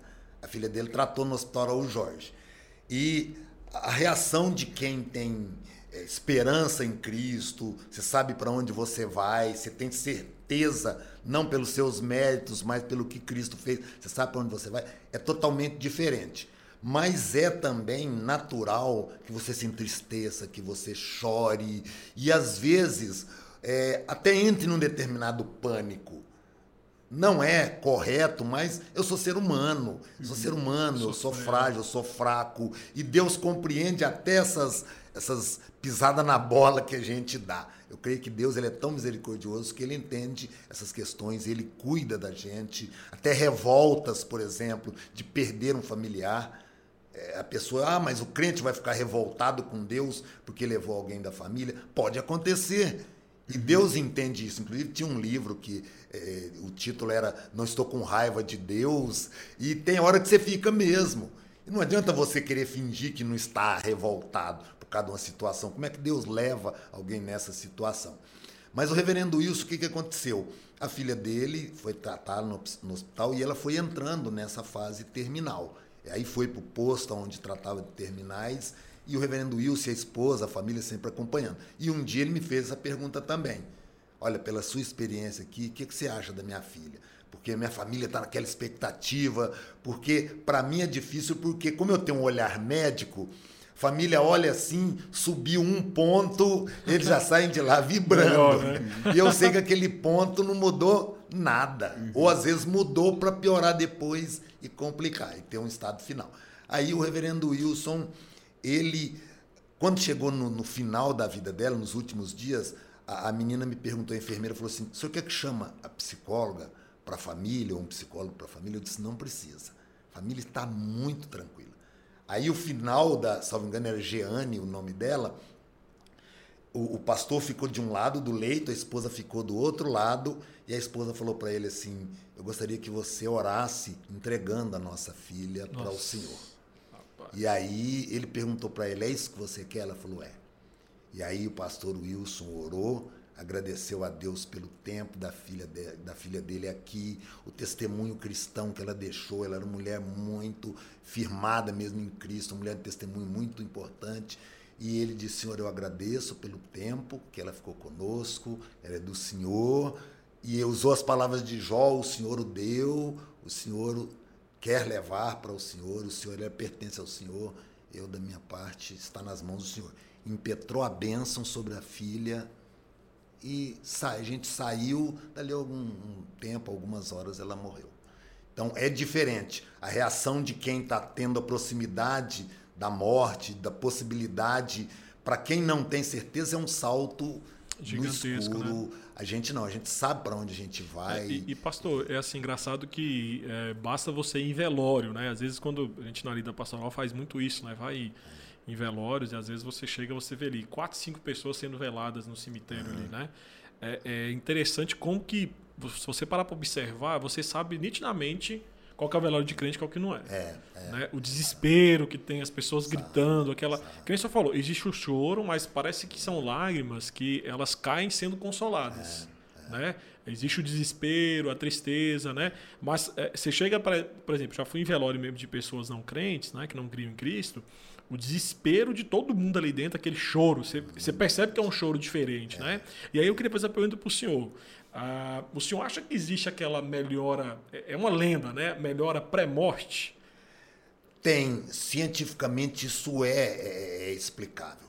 Por exemplo, o, vou citar um exemplo, aí volto lá no Mateus, porque foi o caso assim, marcou muito né? a minha vida. É, é, o Mateus, porque assim, é, no caso lá do hospital, é, o, o paciente, nem todos os casos são assim, mas na maioria, ele vai entrando por uma situação final e os órgãos vão parando de fora para dentro.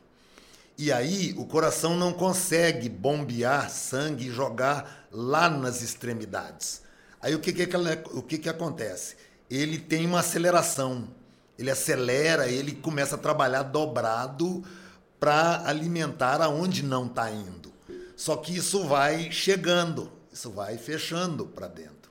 Então, ele tem algumas reações é, às vezes até de, de aparência de melhora e tudo, mas é um preparo que vai, depois volta.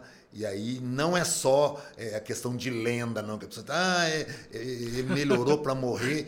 Em muitos casos é isso é mesmo. É porque é meio que batata, né? É, assim, o corpo está tá reagindo aqui, mas é assim. é mesmo. Por exemplo, o Mateus, o, coração dele acelerou, acelerou, acelerou. Depois ele foi voltando, desacelerando, desacelerando, até quando a mãe dele falou, e aí, parou? Aí eu tava com a mão no peito dele, falei, não, agora o coração parou. Mas ele briga, o coração briga ainda muito tempo para tentar manter. É, eu vi até o senhor citar do, do, dos casos da família, né? De às vezes ver um ponto de melhora, a família acha que está tendo uma melhora, e o senhor chegou a comentar, né? Que eu sabendo com a experiência do trabalho, ver que aquilo não é melhora de fato, né? É, é porque, é claro, né? É, a família a família vê com o coração uhum. e não deve ser diferente. Se fosse meu familiar também, o, o profissional ele olha muito profissionalmente a, a, questão. Eu como capelão eu tenho a questão do sentimento e tudo, mas também já tenho um olhar médico. Então você olha lá naquele aquele aparelhinho lá e tal e batimentos e coisas e números lá, a gente sabe, a gente conhece aquilo ali. Por exemplo, o pessoal que trabalha com paciente terminal, que é o GAPO, grupo de apoio é, paliativo ao paciente oncológico lá do hospital, eles trabalham só em domicílio, com os pacientes terminais que ele não tem mais recurso no hospital e ele está ocupando um leito de alguém que às vezes ainda tem um certo recurso. Então ele é enviado para casa, mas ele é acompanhado por médico, por enfermeiro, por psicólogo, tem uma equipe que vai acompanhá-lo em casa. Eles trabalham com uma tabela, trabalham com uma tabela, números mesmo. Eles somam os números disso mais o número daquilo e pelo total da soma define o tempo de vida que a pessoa tem. O cara fala, mas quem são eles? Ué, é, e é, é quase que batata mesmo. Então é assim. Então às vezes a família está naquela expectativa, fulano dá uma reagida, volta a lucidez, mas os números que o médico está acompanhando, que a equipe está acompanhando, tá é, é baixando ou está indo para um outro lugar. Então, e para mim é pesado. Eu lembro que tem um médico no hospital, o Dr. Frederico, que ele falou para mim, João, a coisa mais difícil é quando eu olho o exame, principalmente no caso da hematologia, é tudo exame. O paciente está, de repente, fisicamente igual nós estamos aqui, mas Bem. o exame dele está mostrando a gravidade. Aí diz que ele pega o exame do paciente, está tudo complicado, e o paciente pergunta para ele assim, doutor, eu vou ficar bom, né? É. Aí aquilo arrebenta, porque ele sabe que por ali não vai ficar. E, e, agora, Deus tem o seu poder, os seus, faz milagres, ele tira pessoas de situações lá, mas a grande maioria. Inclusive, a, a UTI do Hospital Jorge ele é e, mais e, Pastor João, assim, eu acho que eu só tocou num ponto que eu queria ouvir do senhor, né? Acho que o senhor já falou que tem muitas histórias, mas o senhor já presenciou uma, assim, que realmente os médicos falaram, não tem mais condições, e de repente Deus milagrosamente mudou todo o quadro e a pessoa saiu do ali, do, por exemplo, num, que nem você falou, né? Tá lá já na, nessa casa aí, uhum. onde os números estão dizendo, já morreu. É. E de repente Deus reveste o quadro e a pessoa sai dali e ninguém consegue explicar? Já. Eu tenho um caso desse que eu, hoje eu visitei um paciente assim. Hoje de manhã eu fui à pediatria porque tem um menino que eu estou acompanhando, o Gustavo. O Gustavo, ele ficou 100 dias internado no Hospital Araújo Jorge. Só de UTI ficou 41 dias. Nossa. E a situação do, do, Gustavo chegou a gravidade tal que os médicos falaram para a família: ó, não tem mais jeito, os órgãos estão parando e vai parar, parar e, e, e não tem mais retorno. O que, que eu tive que fazer? Teve um dia que eu peguei o meu carro e tive que ir lá no Conjunto Veracruz 1, reunir com a família, eles moram lá, para tratar do sepultamento do, do Gustavo. Nossa. Foi um dia assim que a gente chorou muito, foi muito emotivo. A família chorou muito, eu chorei com eles. E aí eles me perguntaram assim, eu disse, olha, vocês estão preparados? De onde vem o recurso? Como é que vocês vão sepultar o Gustavo? Vocês têm alguma reserva? Ou na hora H, vocês, com quem que vocês vão recorrer? Como é que vai tratar dessa questão? Aí eu disse, olha, Deus tem poder para reverter, mas a situação dele é de morte. Tive que tratar com eles a questão de onde seria velado, porque eles são da Igreja Assembleia de Deus, Campo de Campinas. Eu disse: olha, você precisa conversar com seu pastor, porque por causa da Covid eles não estão aceitando se velar em casa, está criando situações, a prefeitura está é, exigindo, ou até aconselhando as pessoas não velar em casa e tal, tem que ser em sala de velório. Eu disse, olha, fica caro, vocês não têm recurso, então converse com seu pastor, se ele pode ceder uma sala da igreja para ele ser velado lá. E a gente teve que tratar disso. Aí eu disse para ela, olha, eu quero deixar bem claro o seguinte, eu creio num Deus que pode tirar o Gustavo de lá. Eu creio num Deus que pode tirar o Gustavo de lá. Só que a situação dele é essa então vocês têm que montar um projeto, se preparar, mas se Deus reverter a situação, você guarda esse projeto. E foi o que aconteceu. E aí ontem a mãe dele me ligou e falou, ó, oh, Gustavo tem. É... Amanhã ele tem consulta na pediatria.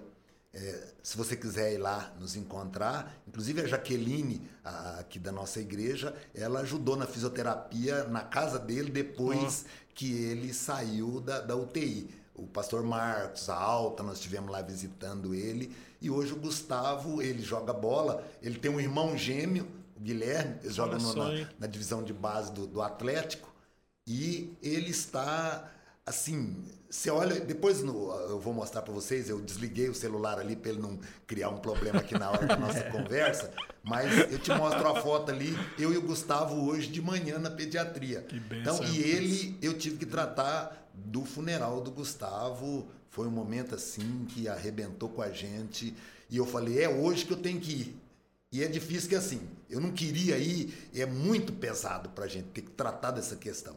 Mas graças a Deus, Deus me deu uma habilidade para tratar essa questão de más notícias, como tratar. E Deus preparou também a família assim, de uma maneira muito equilibrada. E hoje a gente está só comemorando, Gustavo. Bem, Gustavo tem quantos anos, pastor?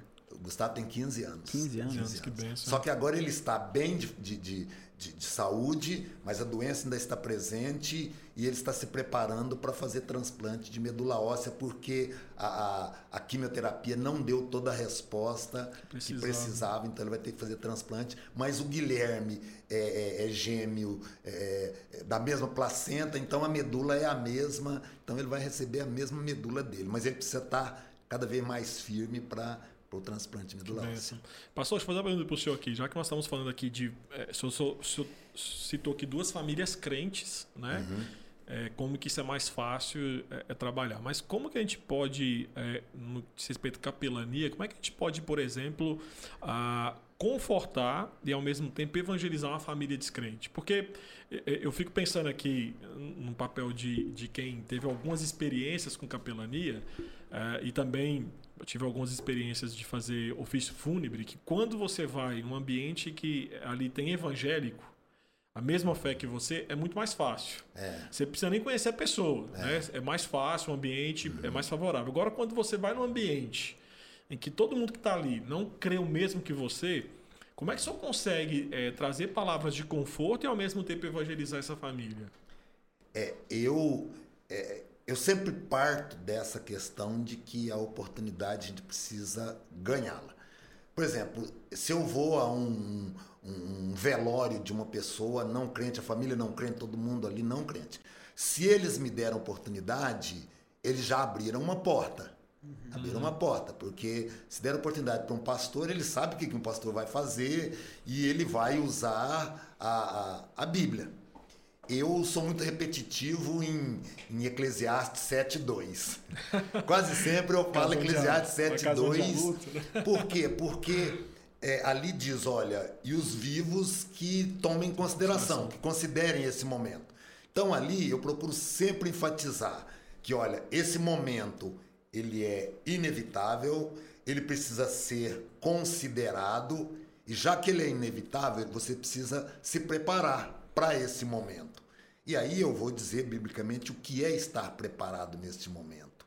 Né? É mais do que ter uma, uma religião, porque a religião, todo mundo é religioso, cada um tem a sua, mas é diferente você ter Cristo como Senhor e Salvador. Então a porta já, eu creio que já ficou aberta para eu falar o que precisa falar, tanto de conforto para a família, como de alerta para as pessoas é, em relação àquele momento e àquela situação que um dia nós vamos ter que é, passar. E eu me lembro que uma vez eu falei num, num velório, numa família não crente aqui no, no hospital, ah, no hospital não, no cemitério Jardim das Palmeiras, e ao final teve uma senhora que falou para mim assim: "Nossa, mas eu não sabia daquilo que o senhor falou". né? Eu disse: "Então é justamente isso. Todos que estavam presentes, exceto o que faleceu, todos ouviram e a partir de hoje todos sabem e, e são indesculpáveis. Então, aproveito, mas é muito difícil, porque é uma facilidade você falar, você está em casa. Até o local para onde tudo a é pessoa diferente. foi, né? é mais fácil você falar. É, algumas questões, por exemplo, eu evito. É, eu não. É, por exemplo, eu oro, mas eu não peço para terminar orando a oração do Pai Nosso porque o que eles entendem como Pai Nosso, como uma oração, né? é totalmente diferente. Isso vai, vai gerar uma situação complicada ali. Então evita algumas coisas, mas se eles me deram oportunidade é porque eles querem ouvir um pastor. E muitas vezes, às vezes o que ele já ouviu não satisfez, o coração dele não. Então ele, ele quer alguém que diga alguma coisa que realmente, uma palavra que conforte, que dê esperança relação ao amanhã. E em relação à pessoa que faleceu, eu não digo nada. Porque eu geralmente eu digo assim, olha, a palavra é para nós que estamos vivos. Quem terminou a sua etapa, terminou, mas esse momento chama a atenção de nós que vamos continuar. E aproveito o que Deus nos guia ali. E Manda a palavra de Manda Deus. a né, palavra. E pastor, deixa eu fazer uma pergunta para o senhor aqui, que aí eu acho que a gente consegue enquadrar duas coisas aqui. Ah, como é que a gente pode, por exemplo, existem aquelas pessoas que têm, é, têm um, um doente em casa, mas existe necessidade de trabalhar. Né? Então, pensar assim, você tem em casa um- um- uma pessoa que teve um acidente de moto, o filho, né? Ficou tetraplégico, dependente do, do pai, mas o pai tem que trabalhar o dia inteiro fora de casa. Às vezes a mãe faleceu, algo do tipo, né? Ah, mas assim, a- aquela pessoa que está em casa depende do pai, mas ao mesmo tempo o pai precisa trabalhar para manter a, a, a, a, vida do, do filho ou do ente querido ali que está doente, pelo menos humanamente falando, sendo mantida, né? Como é que a gente pode, por exemplo, ao mesmo tempo que confortar e consolar esse, esse, esse, essa pessoa, né, que está passando por essa situação do tipo, poxa, tem alguém na minha casa precisando dos meus cuidados físicos, mas como é que eu não trabalho? Como é que eu, como é que eu não saio de casa todos os dias, né? É, como é que a gente pode, nesse caso, prestar assessoria para essa pessoa, trazendo conforto, consolo, mas também aquilo que o senhor já citou como exemplo aqui, né? É, se necessário, vou levando uma coberta, levando uma, uma cesta básica. Como é, que, como é que a gente, na capelania, como é que se encaixa isso? É, a, a- nossa capelania, ela ainda não tem, mas eu estou trabalhando para isso, para ter um grupo que atenda também fora. O nosso grupo, por enquanto, a gente só atende lá no hospital. Eu aqui ainda me envolvo mais com essa questão externa. Mas vou citar um exemplo para a igreja, um exemplo prático. A igreja, quando ela tem a visão que o evangelho é mais do que a salvação da alma, que vê que o ser humano não é somente uma alma, ah, eu preciso ganhar alma para Cristo, ah, eu preciso ganhar alma. Então, quando você enxerga além disso, a igreja pode criar uma escala de revezamento. Por exemplo, olha, sociedade de senhoras ou a junta diaconal, alguém, olha, ele precisa trabalhar. Nós podemos, de repente, criar um grupo que alguém dedique uma vez por semana para ir lá cuidar desse paciente, para ele poder trabalhar, sabe? Criar mecanismos para ajudá-lo, sabe? Ou, por exemplo, lá em, Serrana mesmo, tem uma irmã da igreja presbiteriana que estava querendo criar um- uma casa para cuidar de idosos. Às vezes a pessoa não tinha como cuidar do idoso porque precisava trabalhar e não podia deixar ele em casa. Então a pessoa ia de manhã, como funciona uma creche, escola, por exemplo. Ia lá, deixava o idoso lá, aquele idoso era cuidado durante o dia, a pessoa trabalhava e no final. Então, eh, se a pessoa tiver boa vontade, é, os, os mecanismos vão aparecer, Deus vai dar sabedoria. Eu lembro que quando eu morava em Ribeirão Preto, eu comprei uma bicicleta, Calói Barra Forte, porque eu trabalhei muitos anos como evangelista com uma Calói. E tinha irmãos que ficavam até fazendo gozação, diz que a minha esposa já andava até meia tortinha, tanto andando na garupa da minha bicicleta. E eles demoraram tanto a aprovar o crediário, naquela época você comprava uma bicicleta em 36 parcelas. E eles demoraram tanto a, a- aprovar e tinha um quadro na minha frente com uma frase lá. E eu li tantas vezes essa frase que nunca mais esqueci. E lá estava escrito assim: quem quer cria recursos, quem não quer cria desculpas. Então, quem quer, como vai acontecer, é inúmeras possibilidades. Deus vai abrindo, vai, Deus vai abrindo as portas, vai dando possibilidades. Eu cito o exemplo no meu caso. Eu queria fazer algo. Eu procurei na comunidade, irmãos que queriam fazer comigo, apoio da comunidade e não encontrei. Eu falei, quer saber de uma coisa? Eu quero. Eu quero. Então você cria recursos. Eu comecei a procurar irmãos que me ajudassem a se sustentar, eh, me sustentassem financeiramente através de ofertas para eu começar. E comecei. Eu comecei indo de ônibus visitar as igrejas. A coisa foi crescendo, crescendo, e aí Deus vai abrindo portas e onde eu já estou, assim, eu que eu queria, eu desejava e Deus vai dando as ferramentas. Eu creio que quando você diz assim, eis-me aqui, as ferramentas, mas uma das questões importantes é isso. Só que aí é aquela questão, onde você diz, olha, pode contar conosco, às vezes precisa isso, você precisa. Eu já passei um dia inteiro cuidando de um paciente, enquanto a esposa foi em São Paulo buscar as filhas que vieram do Japão e estava na Polícia Federal no aeroporto de Guarulhos e só a mãe podia pegar. e ela estava numa kitnet alugada perto do hospital. Falou, seu João, o senhor fica com meu marido, cuida dele durante o dia, comida tá tudo arrumadinho, medicamento, tá tudo ali preparado, só para o senhor cuidar dele enquanto eu vou buscar, minha, buscar as minhas filhas. Fui lá, cuidei dele o dia inteiro, eu fui literalmente é, o cuidador, cuidador dele ali. Dele. É, cuidei dele, ele não estava muito bem, inclusive a cabeça estava meio confusa. Teve um momento que ele me perguntou assim, ele era filho de japonês, ele perguntou, seu João, quanto tempo faz que o senhor veio do Japão? Eu falei, não, eu nunca morei no Japão. Né? É? E até foi uma brincadeira que quando eu cheguei em casa, eu falei para minha esposa, falei, olha, o rapaz me perguntou isso. A minha filha falou assim, pai, mas o cara tava ruim mesmo, hein? Porque ele pergunta quanto tempo o senhor veio da África, era diferente, né? Então, essa é a disposição. Olha, eu preciso de você para cuidar do meu familiar. Isso para mim é capelania. E se a igreja se dispõe, é, inclusive a própria Eleni dá um curso nas igrejas ensinando como visitar, como montar projetos de acompanhamento com famílias enlutadas. Ela dá um curso específico só sobre essa área, porque tem muita gente que tem boa vontade, mas que não tem preparo. Então ela ensina a igreja como é, se preparar para isso. É, né? nesse momento. Pastor... Então é, é, ajudando a família, assim, se possível, até ficando lá com paciente enquanto a pessoa trabalha. No começo desse bate-papo nosso aqui, o senhor citou o trabalho que o senhor iniciou, salvo engano, em 99 com o Projeto Medula, uhum. com o Projeto Medula, e citou as visitas na igreja, da, citou algumas visitas, o senhor também a gente, em algumas conversas antes do, do nosso bate-papo aqui, ao vivo, é gravado, né? Uhum. A gente, é, o senhor comentou sobre o projeto medula. Se o senhor puder falar para o pessoal de casa do que, que é, o que, que é essa, essa extração da, da medula, né? Como é que é isso? Porque eu acho que é uma, é um projeto muito interessante, mais que isso, né? Ele é fundamental para a vida das pessoas, né? É. é até digo que o projeto Medula merece depois um outro podcast, porque esse é, projeto aí é. É, é o projeto Medula, porque assim, é como eu disse, quem quer cria recursos. Eu não uhum. sabia nada, mas essa questão do Lucas mexeu comigo.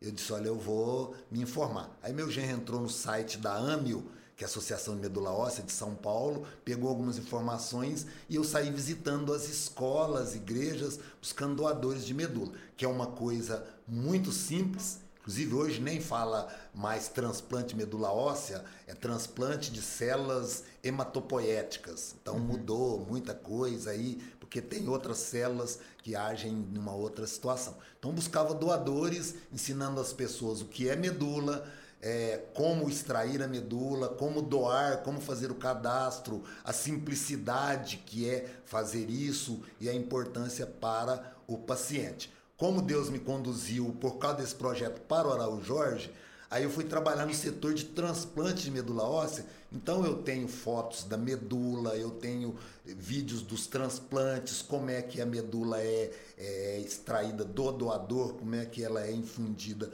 no paciente, a simplicidade disso. É, então esse é o meu trabalho. Em relação à comunidade, esse trabalho nunca foi muito bem aceito. Primeiro que as pessoas não querem entrar muito nesse assunto, porque, como eu disse, acham meio macabro algumas coisas. Mas é, é falta de visão.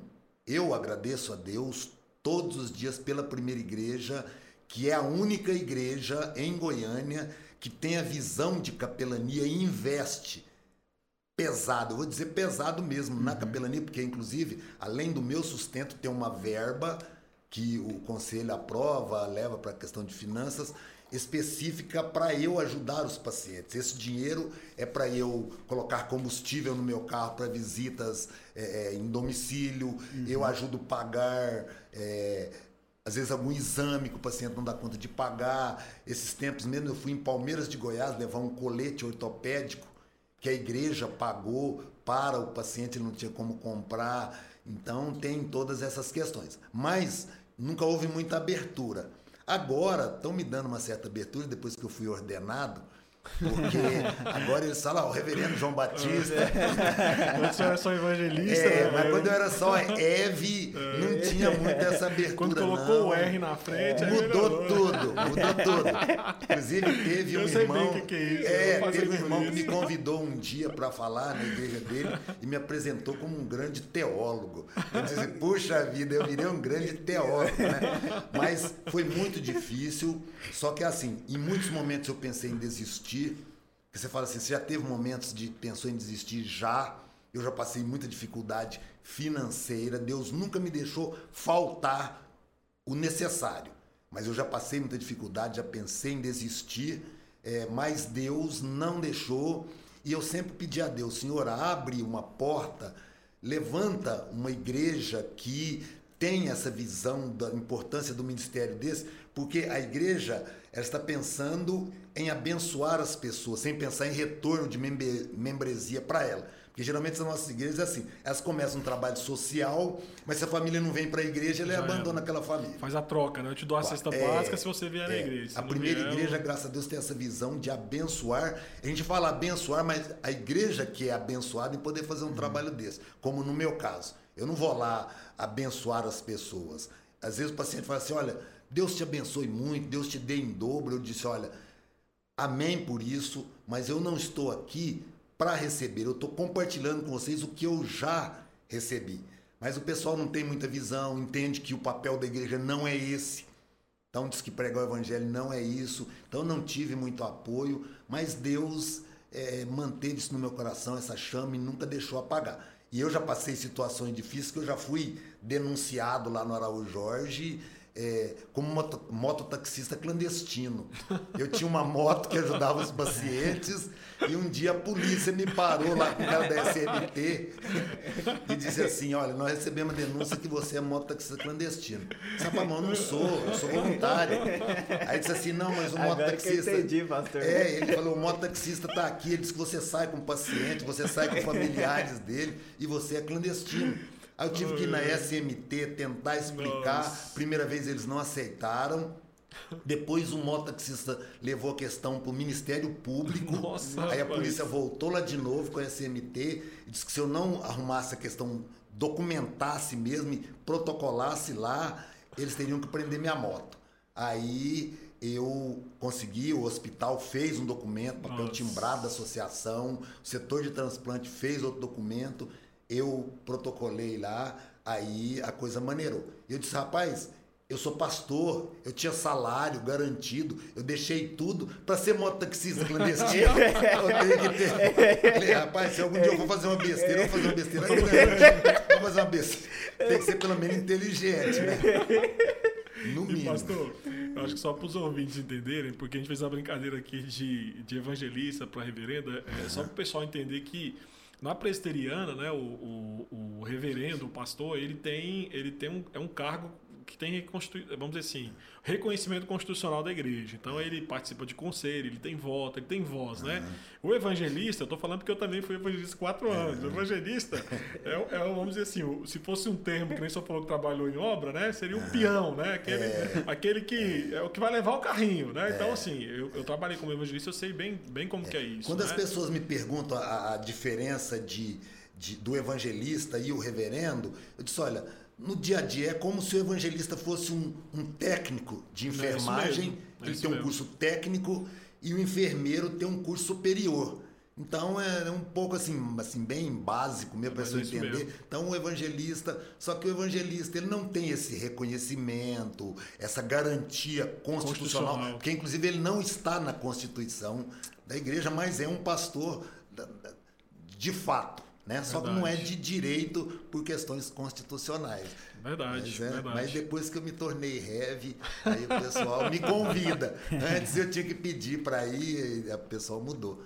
Mas é bom também, e eu entendo que é o seguinte: um dia conversando com o pastor Augusto, ele me falou, meu irmão, o cargo, o, o título não deveria ter a importância que tem em todas Exatamente, as áreas da sociedade, é. muito menos na igreja. Mas se tem, use isso para o bem, para ajudar, para se abre portas para você servir, use. Use, não tem né? problema. Reverendo, quero agradecer ao senhor. Queria pedir que o senhor desse uma palavrinha final. Né? É, primeiramente, agradecer ao senhor pela disposição nesse bate-papo que nós tivemos aqui. Na verdade, sim, dá vontade de ficar até mais, né? Só que tem que ter um tempo é, para acabar, senão o pessoal não vai aguentar é, de ouvir a gente, né? É, mas assim, eu queria que o senhor desse uma palavra final sobre a questão da capelania para quem está nos, nos ouvindo ou assistindo. E também pudesse falar como é que, como é que alguém faz para encontrar o senhor. Às vezes alguém ouviu, assistiu, ficou com a dúvida sobre alguma coisa e fala assim: Poxa, acho que o pastor, é, eu estou querendo abrir um projeto de capelania aqui na igreja, como é que eu faço? Tenho dúvidas. Como é que essa pessoa pode, por exemplo, ter contato com o senhor? Então, se o senhor pudesse dar nessa mensagem final nos responder como é que podemos fazer ter acesso ao Pastor João. É, não sei se só tem um site, só tem Facebook, Instagram, alguma coisa só tem que ter aí, não é possível. é, eu, em primeiro lugar, eu quero agradecer a oportunidade, muito boa, muito boa. Eu gosto disso e a gente ficaria aqui a noite inteira, como eu converso pouco, a gente ficaria aqui a noite inteira nesse bate-papo. Eu amo essa, essa, essa questão. Então, quero agradecer a oportunidade. É, eu sempre digo que eu sou extremamente privilegiado. Alguém poder servir a Deus no local que eu sirvo é um privilégio muito grande, muito grande. Não é pequeno, não. As, as realidades que eu vivo ali, eu falo, é, meu Deus, muito obrigado. Muito obrigado constantemente. E um dia, esse Japon... essa pessoa mesmo que eu disse que eu cuidei dele, esse filho de japonês, um dia eu estava meio desanimado de manhã, é, acordei sem ânimo para levantar e ir para o hospital e eu recebi uma ligação de Okazaki, no Japão era a esposa dele, ele depois ele veio a falecer, a esposa voltou com as filhas para o Japão, para Okazaki. Aí de lá ela me ligou e disse: "Seu João, eu queria agradecer ao senhor por tudo que o senhor fez por nós aí em Goiânia, e as minhas amigas no Japão todas conhecem o senhor. Então eu pensei, meu Deus, onde foi parar o meu trabalho? E principalmente naquela época e até hoje. Hoje a igreja me dá uma certa estrutura, mas eu não tinha. Ah, o meu projeto cabia dentro de uma caixa de fósforo, mas alcançou o Japão. Então isso é um privilégio muito grande. Eu sempre agradeço a Deus. E se alguém quiser fazer, é só me procurar, é só procurar a igreja na secretaria, tem o meu telefone, meu telefone não tem restrição, é só pegar o meu telefone, ligar para mim e a gente conversa, que eu puder ajudar. Se quiser trabalhar no Araújo Jorge também, aí a gente tem que conversar o que, que tem que ser feito, como é que Espaços, se prepara né? para isso. É, eu até é. vou deixar aqui aberto as minhas redes sociais, né, que tanto o Instagram quanto o canal do YouTube, pessoal que assistiu, né, e ouviu uhum. e quiser entrar em contato com o pastor João, como ele liberou aqui, me mande a mensagem que eu pode, disponibilizo pode o telefone do pastor Os João. Os pacientes no hospital, todos, olha, quero o seu telefone, todos eles têm. Eles mas, mas é para denunciar o senhor como motoboy, não. Não, não, aí não. mas graças a Deus ficou resolvido e foi ruim para o mototaxista, é, porque depois eu parava à vontade do lado dele, aí ele, ele remoía e não podia mais fazer nada, né? Então, ai, mas ai. é muito, muito bom. Muito pastor, bom. obrigado. Matheus, mensagem final tua aí, Matheus. Primeiro, pastor João, muito obrigado pela presença. Foi começar nessa experiência aqui nova hoje. Foi muito bom conversar com o senhor. E enquanto a gente estava aqui conversando, vieram vários pensamentos. Mas um é a gratidão a Deus pelo testemunho do Senhor. Eu, hoje, com meus 23 anos, quase 24, mas com carinha de 23 ainda. É. Preservada a carinha de 23. Eu, eu fico muito, assim, inclinado ao trabalho. Eu acompanhava o Senhor algumas vezes lá no trabalho que a gente fazia às quartas-feiras. E saber que às vezes a gente não tinha. É, às vezes não, todas as vezes que eu fui, a gente. É, eu não me lembro de um episódio em que ativamente eu fiz algo com alguém. Chegar de conversar com alguém, poder falar alguma palavra de conforto, lembrar algum versículo e falar para a pessoa. Mas, certo, o senhor sempre nos instruía e hoje aqui, com todo esse bate-papo, o senhor fez a instrução do, do testemunho que o nosso trabalho faz, né? Então, assim, eu fico muito grato a Deus pela vida do senhor, pelo, pela mensagem da vida do Senhor que o Senhor traz, confiante em Deus, de que isso é um testemunho, é um testemunho que me alcança e me influencia a, sem dúvida, a trabalhar para Cristo pensando nessas pessoas, né? Nesse Tem grupo. só uma, uma coisinha também que eu gostaria de falar. Às vezes a gente pensa assim, olha, eu não fiz algo que diretamente impactou a vida de alguém.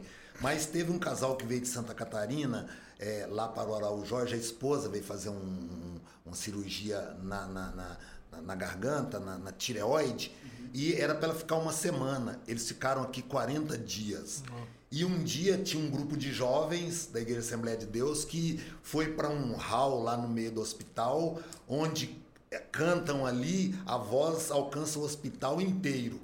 E aí, é, depois esse rapaz voltou com a esposa para Santa Catarina e mandou para mim um, um áudio lá dizendo o que aconteceu com ele. Ele estava no quarto desesperado com a esposa, não tinha família aqui, não tinha ninguém aqui. E de repente ele ouviu uma música ao longe, ele não sabia de onde vinha. Quando ele abriu a janela, o pessoal estava cantando lá embaixo. Ele disse que aquela música encheu o quarto dele, mudou a vida dele, mudou a vida da esposa. Eles estavam desesperados, aquilo acalmou o coração deles. Ele acenou para a gente, chamando a gente para ir lá em cima. A gente foi lá, orou com eles, cantou com eles. Então, você chega e fala assim: olha, eu não, eu, eu não fiz nada, mas só Deus sabe a dimensão de onde isso alcança. A música ali, por exemplo, quem canta ali, o coral da primeira igreja, de outras igrejas já cantaram lá no Araújo Jorge, a gente leva sempre nesse hall, no, no, segundo andar, a música entra no hospital inteiro. Só Deus sabe o que Onde leva para né? alguém lá dentro. É, eu lembro que, pra gente finalizar aqui, eu lembro que quando eu fui na. Fiz uma viagem missionária para a África, os africanos têm um ditado que eles dizem, né? Você não sabe até onde o som de um tambor pode chegar. É. E eu lembro que os, os pastores pegaram essa frase e diziam, né? Você não sabe até onde a voz do evangelho pode chegar. E é basicamente isso, né? Pastor, obrigado, obrigado, Matheus. Eu quero aqui agradecer a todos que de forma direta ou indireta participaram da realização desse primeiro episódio, episódio histórico, viu, Pastor João? Uma Obrigado. honra para a gente ter o senhor aqui. Continua fazendo foi nossa história, cobaia. né? Então, Muito obrigado ao, ao, senhor, obrigado também aos, aos nossos ouvintes, né? E também aqueles que estarão nos assistindo pelo YouTube. Obrigado por ficarem conosco aí até o final. Então, quero agradecer também ao ao Matheus que está aqui conosco e ao Diego, que você não pode ver, mas está na parte técnica e nos, nos assistindo, nos ajudando. E agradecemos também ao patrocínio da Polimimos. Polimimos. Né? Lembrando que Pastor João vai receber das mãos do Matheus aí uma plaquinha que está dizendo o seguinte: fazemos o que, Matheus? Fazemos planos para a nossa vida mas é o Senhor que orienta os nossos passos. Tá bem. Pastor João, a lembrancinha João, da Polimimos, viu, para o senhor aí Simples, colocar mas é na casa pra... do Senhor, viu? Lembrar, né? E lembrando o pessoal que está em casa, aquele que está nos, nos, assistindo aí no carro, em casa, não sei onde é que você está nos ouvindo, nos assistindo, basta você entrar lá no Instagram, arroba poli, mimos, e ver o catálogo da Polimimos e ah, e comprar alguma coisa, adquirir alguma coisa da Poli. Se alguém também quiser apoiar o nosso podcast aqui, né, Matheus? Entre Com em contato certeza. conosco, estaremos abertos aí para receber as suas ajudas. É engraçado, pastor, o senhor falando assim para o pessoal entrar em contato, que impressionante como meu telefone ele atende a qualquer hora que você quiser me ligar para oferecer aqui um patrocínio para esse programa. É, então, tomara, assim, porque você tá difícil de falar, rapaz. O cara, que tá, isso, o cara tá fazendo propaganda. Pastor João, você falou, quando falou conte comigo, é, é conte comigo rapaz, mesmo. o bicho, o, o, bicho quer me mandar mensagem duas horas da tarde o rapaz aqui, o jovem, o jovem mancebo estudante. Não, manda mensagem, ligou, ligou pro jovem, o jovem atende. Mas o jovem tá estudando, pastor, o jovem tá enriquecendo o seu conhecimento, entendeu? Meus queridos, é isso aí. Obrigado. Nós ficamos por aqui. Até o próximo episódio. Um, um grande abraço.